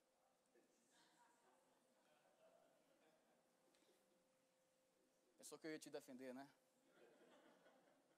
Se esse sentimento é identificado em você agora, você é um forte candidato a ser um rebelde. Porque se o pastor dissesse assim, se alguém dissesse, pastor, venha, pode passar, ele dissesse, não, querida, eu quero ficar na fila igual todo mundo. Ok, porque é um sentimento que vem de cima para baixo. Agora, quando o sentimento vem de baixo para cima, é uma busca de igualdade. E a Bíblia diz que nós devemos fazer, honrar com dupla honra aqueles que presidem bem aquele que nos ensinam. Meu irmão, deixa eu te dizer uma coisa: não tem nada pior do que ingratidão. Pessoas já foram levantadas financeiramente em família, em cura. E quando o camarada que está trazendo tudo isso para você, está passando na fila, você tem a ousadia de dizer para ele ir para a fila porque ele é igual a todo mundo. Aí o que é que acontece? Passou na fila, foi lá, comeu e há quem fique. Eu não concordo, eu não concordo, pois se eu fosse você eu concordava, porque Datã, Coreia e Abirão olharam para Moisés e disseram: é todo mundo igual, viu? Aí Moisés olhou e fez: é mesmo, é todo mundo igual? Pois amanhã Deus vai saber se é todo mundo igual ou não. Vai, vai ficar sabendo, todo mundo aqui. E tem outra coisa, eu vou dar um aviso. Se afaste da tenda de Datã, se afaste da tenda de Coré, se afaste da tenda de Abirão. Sabe por quê? Porque amanhã a os seus animais, tudo que está perto deles vai sofrer a consequência. E tem mais, Senhor, se for algo comum, ninguém vai saber que foi uma, um juízo seu. Então eu quero que seja extraordinário. Você já ligou a TV em Sinop e viu? Hoje pela manhã um trabalhador estava indo para o seu trabalho e a terra engoliu ele vivo. é extraordinário. Cuidado onde você pisa, você pode ser o próximo, não acontece isso. Então, Moisés está ali e de repente, ele diz: É agora que Deus vai mostrar de que lado ele está. A terra se abre e engole Datã, Coré, Abirão, os seus empregados, os seus animais e tudo vai para debaixo da terra. Extraordinário. Por que isso aconteceu? Porque eles buscavam igualdade. Por que buscavam igualdade? Porque perderam uma visão de obediência, compromisso, fidelidade e honra. Aleluia. Agora sim. Miriam e Arão, no capítulo 12, do versículo 1 ao 8. Olha só que maravilha. Miriam e Arão, no capítulo 12 de Números, no versículo 1 ao 8, Miriam era autoridade na família, porque era irmã mais velha, mas na igreja, ou melhor, no ministério, Moisés era autoridade. Eu vou te dar um conselho: nunca confunda a autoridade na família com a autoridade no ministério. Aí deixa eu te dizer uma coisa: olha o que é que aconteceu. Moisés escolheu uma mulher de fora do arraial. Aí Miriam e Arão começaram a dizer: Ei, deixa eu dizer uma coisa para vocês: só tem, prof, só tem Moisés de profeta aqui? É só Moisés que tem revelação aqui? Só tem Moisés de profeta aqui? Não! Nós também somos profetas insatisfeito de estar embaixo, desejo de ser igual está acima. Aí Deus faz o seguinte: ó como Deus é. Miriam, Moisés e Arão para fora da tenda. É hoje que Deus pega Moisés. É hoje. Em fila, está lá. Miriam e Arão, um passo à frente. Eles, promoção, né? Passo à frente só pode ser promoção. Mas no reino de Deus, um passo atrás nem sempre quer dizer retrocesso. E um passo à frente nem sempre quer dizer avanço. É o que, é que aconteceu? Miriam e Arão, um passo à frente, ok, Senhor? Havendo profetas no meio de vós, eu falo a ele por meio de sinais, enigmas, sonhos. Mas com o meu servo Moisés, eu falo face a face. Como, essa frase é que me assusta, meu irmão ele diz: Como você não temeu falar contra a autoridade? Deus está dizendo assim, meu irmão, pensa só, a minha. Como você os meus sinais, os meus prodígios, e você não teme falar contra o homem que está guiando tudo isso. Aí, meu irmão, Arão sai, Moisés sai, mas Miriam fica leprosa. E quando Miriam ficou leprosa, eu digo para você: quando você mora no primeiro andar de, uma, de um apartamento, tudo que você precisa fazer para cair é dar três passos. Você dá um, dois, três e cai da sacada. Mas quando você mora no nono andar, tudo que você precisa fazer para cair também é dar três passos. você dá um, dois, três e cai. Mas qual é a diferença? É que quando você cai do primeiro, talvez escape. Mas se você cair do nono, meu irmão, você pode não ter mais salvação. Já dizia o tio do Homem-Aranha: com grandes poderes vem grandes responsabilidades. Aham. Não é? Com grandes poderes. vem grandes responsabilidades. E sabe de uma coisa? Miriam está lá leprosa. Porque sempre que um rebelde se levanta, a congregação para. E está lá a congregação esperando Miriam e ela leprosa. O que foi que aconteceu? Morreu leprosa. Aí talvez você diga: não, não, não, não. Você não está entendendo. Hoje em dia ninguém fica leproso por falar mal de uma autoridade. Talvez não fique leproso fisicamente. Mas quando você senta na tua mesa, na tua casa, senta de frente para a tua mulher, com os teus filhos à mesa, e você começa a falar mal do pastor, da esposa do pastor, dos filhos do pastor, das filhas do pastor, do líder de louvor, do livro do diaconato, quando você começa a falar mal dessas pessoas, eu quero te dizer, talvez tua pele não, enche de, não encha de lepra, mas o teu espírito está leproso.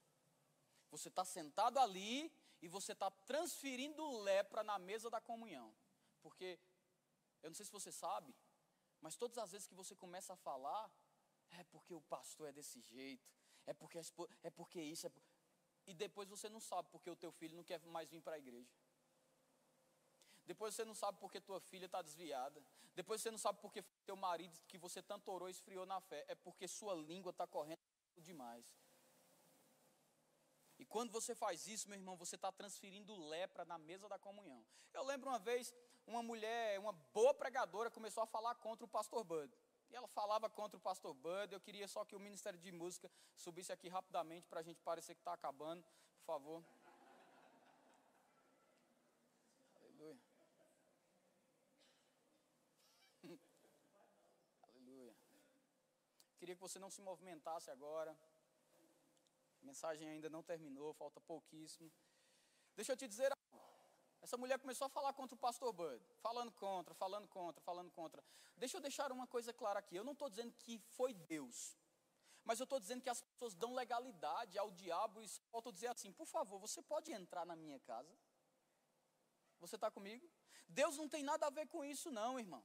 Deus quer o seguinte: olha o desejo de Deus qual é? Eu te desejo que tudo te vá bem. E que prosperes em todas as coisas, assim como é próspera a tua maneira de pensar. Amém? Esse é o desejo de Deus, que todo homem seja salvo chegue ao pleno conhecimento da verdade, é o desejo de Deus. Mas quando você dá espaço, a Bíblia diz: não deis lugar ao diabo. Porque se der lugar, ah, meu irmão, ele vai aproveitar o lugar que você dá. E deixa eu te dizer algo. Talvez essa mulher falou contra, falou contra, e você sabia que ela adoeceu? Olha que, que curiosidade. O, a doença dela foi um câncer na garganta. E essa mulher era uma pregadora fantástica e ela começou a definhar. E Deus falou com o pastor Bud, ou melhor, o pastor Bud falou com Deus: Eu vou até onde ela está e eu vou orar por ela. E ele saiu e quando chegou, aquela mulher estava acamada, deitada lá. E o pastor Bud chegou para ela e quando o pastor Bud foi orar por ela, Deus disse: Não faça isso. E ele fez: Por que, Senhor? E Deus falou: Ela não se arrepende do que ela fez. E o pastor Bud disse: Você se arrepende? E ela disse: Não. E aquela mulher morreu. E sabe, meu irmão, o que eu estou te falando aqui, eu te falei da prevenção: obediência, compromisso, fidelidade e honra. Agora eu estou te falando da doença e das suas consequências. Mas eu não poderia encerrar isso aqui sem te falar da cura. Amém. Aleluia. Lucas, no capítulo 15. Aleluia. Lucas, no capítulo 15, no versículo 11. Diz o quê? Disse-lhe mais certo homem, disse-lhe mais, certo homem tinha dois filhos. O mais moço deles, vocês podem começar a tocar algo para mim. Disse-lhe mais, certo homem tinha dois filhos. O mais moço deles disse ao pai: Pai, dai-me a parte dos bens que me toca. Repartiu-lhe, pois, os seus haveres. Deixa eu te perguntar uma coisa. Ele chegou para o pai e disse assim: Pai, me dê a parte dos bens que me toca. Deixa eu te perguntar algo. Na casa do pai faltava comida? Não. Na casa do pai faltava proteção? Não. Na casa do pai faltava provisão? Não. Na casa do pai faltava prosperidade? Não. E por que, que ele decidiu sair então? A insatisfação de estar embaixo. O desejo de ser igual está acima. Aí sabe o que, é que ele disse? Me dê o que é meu que eu vou embora. Sabe por que o filho teve uma insatisfação de estar embaixo, de ser igual ou estar acima? Porque na casa do pai tinha regras. Na casa do pai, se quisesse cantar na casa do pai, tinha que ir para os ensaios. Que o pai gostava de dar umas festas. Falo-vos por parábolas para que podeis suportar. O pai gostava de dar umas festas, mas para tocar na festa do pai, tinha que ir para os ensaios. Tinha que chegar cedo. O pai gostava que de vez em quando na festa dele alguém desse umas palavras mas para dar as palavras tinha que ler o livro que o pai gostava, tinha que fazer os resumos que o pai gostava, porque o pai não queria que saísse asneira durante as festas, que as festas representavam o pai. Então, para participar e falar na festa, tinha que ler o livro que o pai gostava, fazer resumo do livro que o pai gostava. Você acredita que na festa, às vezes, algumas pessoas ficavam tão cheias, convidados que caíam, até para segurar os convidados que caíam, tinha que ter um treinamento. Até para segurar os convidados que caíam, tinham que ir e ouvir as direções do treinamento, porque os convidados eram muito especiais, não podiam ser segurados de qualquer maneira. Na casa do pai, tinha que dar 10%, enquanto os 90% o pai deixava com ele. Na casa do pai, ele tinha segurança, ele tinha proteção, cura, preservação, perfeição, libertação. Era o que ele tinha na casa do pai. Mas ele olhou e fez: aqui tem regra. Como diz no Nordeste, quem come do meu feijão prova do meu cinturão. Ele disse: aqui tem regra. Por que ter regras aqui se eu posso viver minha vida? Mas mesmo tendo regras, mesmo tendo regras, não era bem alimentado? Mesmo tendo regras, se ensaiasse, não podia cantar? Mesmo sendo regras, se lesse, não podia falar? Mesmo tendo regras, se se submetesse a um treinamento, não podia avançar, ficar com a mensagem completa ao invés da mensagem pela metade? Mas ah, o outro caminho parece mais tentador. Aí olha o que é que diz aqui. Olha só. Poucos dias depois, o filho mais moço, ajuntando tudo, partiu para um país distante e ali desperdiçou os seus bens, vivendo dissolutamente. Havendo ele dissipado tudo, houve naquela terra grande fome e começou a passar necessidades. Ele começou a descobrir o que é ter falta, necessidades. Aí diz o seguinte: então foi ao encontro de um dos cidadãos daquele país, o qual o mandou para os seus campos a apacentar porcos. E quando eu vejo essa palavra porco, eu só lembro de uma coisa: o cachorro voltou a lamber o seu vômito, e a porca lavada voltou a revolver-se na lama. Aí diz aqui: e desejava encher o estômago com as alfarrobas que os porcos comiam, e ninguém lhe dava nada. Mas eu tenho uma boa notícia para você: a partir do versículo 17 começa a cura. o versículo 17 diz assim: caindo, porém, em si. Caindo, porém, em si. Porque quando você está debaixo de rebelião, você está fora de si. Você esquece das mensagens que te libertaram. Você esquece das visitas que foram feitas. Alguém colocou um óculos em você. E essa pergunta eu quero fazer essa noite: quem te fez saber? Quem te fez saber? Então colocaram um óculos em você e você caiu de si. Você saiu de si. Mas o primeiro passo para a cura está aqui, ó. Caindo, porém, em si, disse: Quantos empregados de meu pai têm abundância de pão, e eu aqui perecendo fome? Segundo passo da cura está no versículo 18: diz: Levantar-me-ei. A Bíblia diz: Desperta tu que dormes. Levanta dentre os mortos. Cristo te iluminará. Ele diz: Levantar-me-ei irei ter com meu pai e dir-lhe-ei. Aqui está o segundo passo, da, o terceiro passo da cura. Ele diz: Pai, pequei contra o céu e diante de ti. Ele poderia ter dito assim: Pai, eu pequei contra ti e diante do céu. Mas ele disse: Eu pequei contra o céu e diante de ti.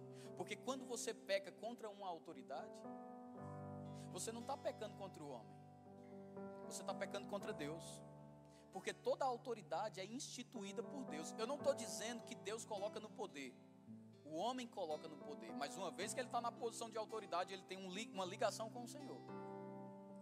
E quem resiste à autoridade, infelizmente, meu irmão, ele está resistindo ao próprio Deus. Se você parar na pista de Sinop e vier uma carreta e você disser pare, ela vai passar por cima de você. Agora, quando você passa na, no concurso da Polícia Rodoviária Federal e você ganha uma farda, e você chega lá e você diz: pare, pode vir dez. Todos eles param, Porque ele sabe, se eu desrespeitar ele, se eu desrespeitar a ele, por trás dele tem um reino, por trás dele tem um rei.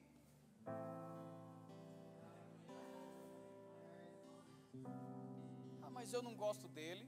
Você não precisa ir com a cara do guarda, mas se ele está vestido de algo, é bom você respeitar. Aleluia. Escute isso. Pai, pequei contra o céu e diante de ti, e já não sou digno de ser chamado teu filho. Primeiro passo, cair em si. Segundo passo, se levantar. Terceiro passo, ao levantar-se e pedir diante do Senhor novamente. Porque tua filha saiu, teu filho saiu, teu marido esfriou. Qual é o preço? Para voltar a ver tua família servindo ao Senhor do jeito que servia. Se você quebrar o óculos do orgulho, Deus te dará o óculos do recomeço. Então o que é que eu faço? É simples, caia em si hoje. Se hoje ouvires a minha voz, eu entrarei e cearei contigo e tu comigo. Caia em si hoje. Se levante para pedir perdão. E olha o resultado aqui, versículo 19. Meu filho, trata-me como um dos teus empregados. Versículo 20. Levantou-se, pois, e foi para seu pai. Estando ele ainda longe, longe, seu pai o viu, encheu-se de compaixão e correndo lançou-se-lhe ao pescoço e o beijou. E disse-lhe o filho: Pai, pequei contra o céu e diante de ti. Já não sou digno de ser chamado teu filho. Versículo 22. Mas o pai disse aos seus servos: Nota, o pai nem respondeu o discurso dele. Ele, oh, eu pequei contra de. Servos! Olha o que é que acontece aqui. Pequei contra o céu diante de ti, mas o pai disse aos seus servos: Trazei-me depressa a melhor roupa. Saia da nudez, saia do pecado e venha para a santidade. Trazei-me depressa a melhor roupa e vista-lhe. E pondo-lhe um anel no dedo e alparcas nos pés, trazei-me também um bezerro cevado e matai-o. Comamos e regozijamos-nos, porque esse meu filho estava morto e reviveu. Tinha se perdido e foi achado. E começaram a se alegrar. Deixa eu te dizer uma coisa: as sandálias traziam um isolamento do mundo porque Deus quer que você isole a sabedoria do mundo, para você poder provar da sabedoria de Deus. Então as sandálias veio isolando a sabedoria do mundo. Ou seja, o mundo diz: você você está fazendo isso para o teu pastor por quê? Você é desses que puxa saco de pastor? Não, não, não, não, não. Eu sou desses que aprendeu o que significa honra. Eu tirei os óculos da da ofensa e coloquei os óculos da honra, um olhar de admiração. Porque Jesus não está fisicamente aqui. A única maneira de honrar Jesus é honrando ao teu líder.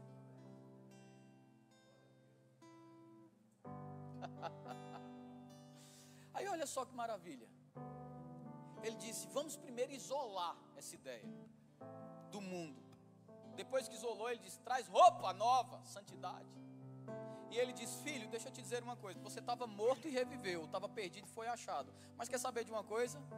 Se quando você saiu, você entendeu que não é benefício estar fora de autoridade, uma vez que você volta para debaixo, eu vou te dar um anel. Você já notou que quando alguém se forma, a primeira coisa que ele manda fazer é um anel? Para representar a autoridade que tem? Sabe de uma coisa? O que Deus está dizendo é: se você reconhecer que deve estar debaixo, você ganha de volta quatro pilares: obediência, compromisso, fidelidade e honra. Vou repetir: se você reconhece que não é benefício estar fora de autoridade, você ganha de volta quatro pilares: obediência, compromisso, fidelidade e honra. E se você ganhar isso, meu irmão,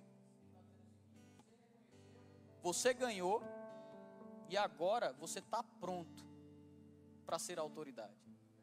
Porque só está pronto para ser autoridade quem consegue guardar esses quatro pilares intactos dentro de si.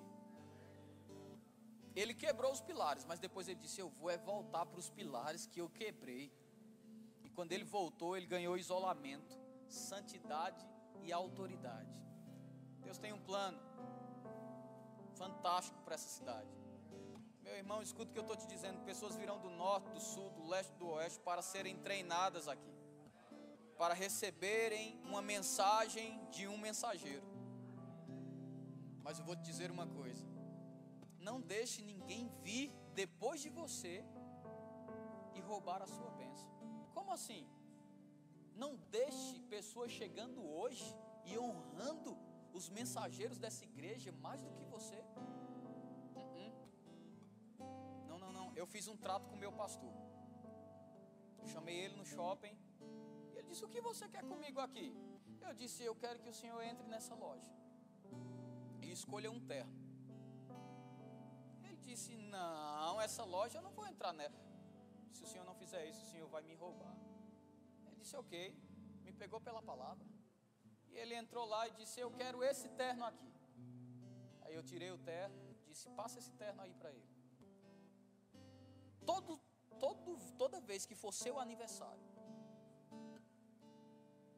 ou que eu te encontrar, porque ele, eu não estou mais debaixo da cobertura dele, estou em outro pastor. Mas eu disse: toda vez que eu me encontrar com você, eu vou te dar uma oferta. E toda vez que for seu aniversário, eu vou te dar um terno. Hoje eu posso te dar um, mas daqui a pouco eu vou te dar dois no seu aniversário. E depois eu vou te dar três. E depois eu vou te dar quatro. E quando você não quiser mais terno, eu vou passar para outra coisa. E de que ideia foi essa? Eu vi um homem chamado Scott Webb falando que ligou para o irmão Reagan.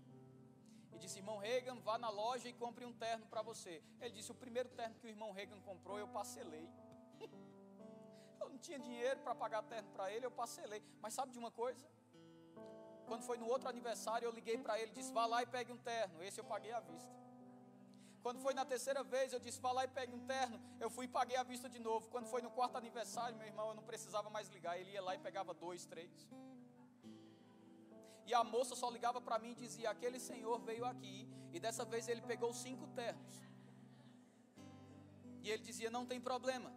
Não tem problema. Quantos ele quiser, pode pegar. E ele disse: Meu irmão. Chegaram para aquela mulher. E ela disse: Está aqui o bolo, coma. Ele disse: Comeu o bolo. E ele disse: Eu tenho uma palavra para liberar para você. Ela disse: Eu já sabia. Por quê? Tu és um profeta, ou seja, tu és um mensageiro. Mensagem, mensageiro mais mensagem é igual a abundância. Vou repetir mensageiro mais mensagem é igual a abundância. Ele disse: enquanto não chover sobre essa terra, não faltará azeite sobre as tuas panelas. Meu irmão, aquela mulher teve problema com panela, mas ela nunca teve problema com azeite.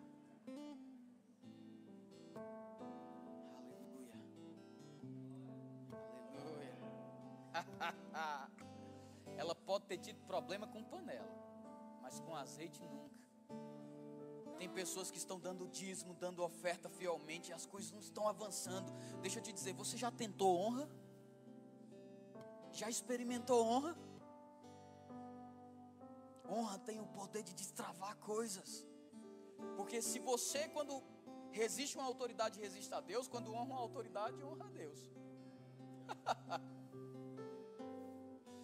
Uh! Aleluia. Eu queria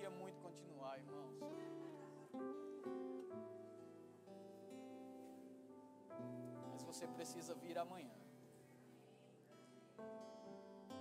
Hoje eu bati, amanhã eu prometo que eu vou passar um bálsamo.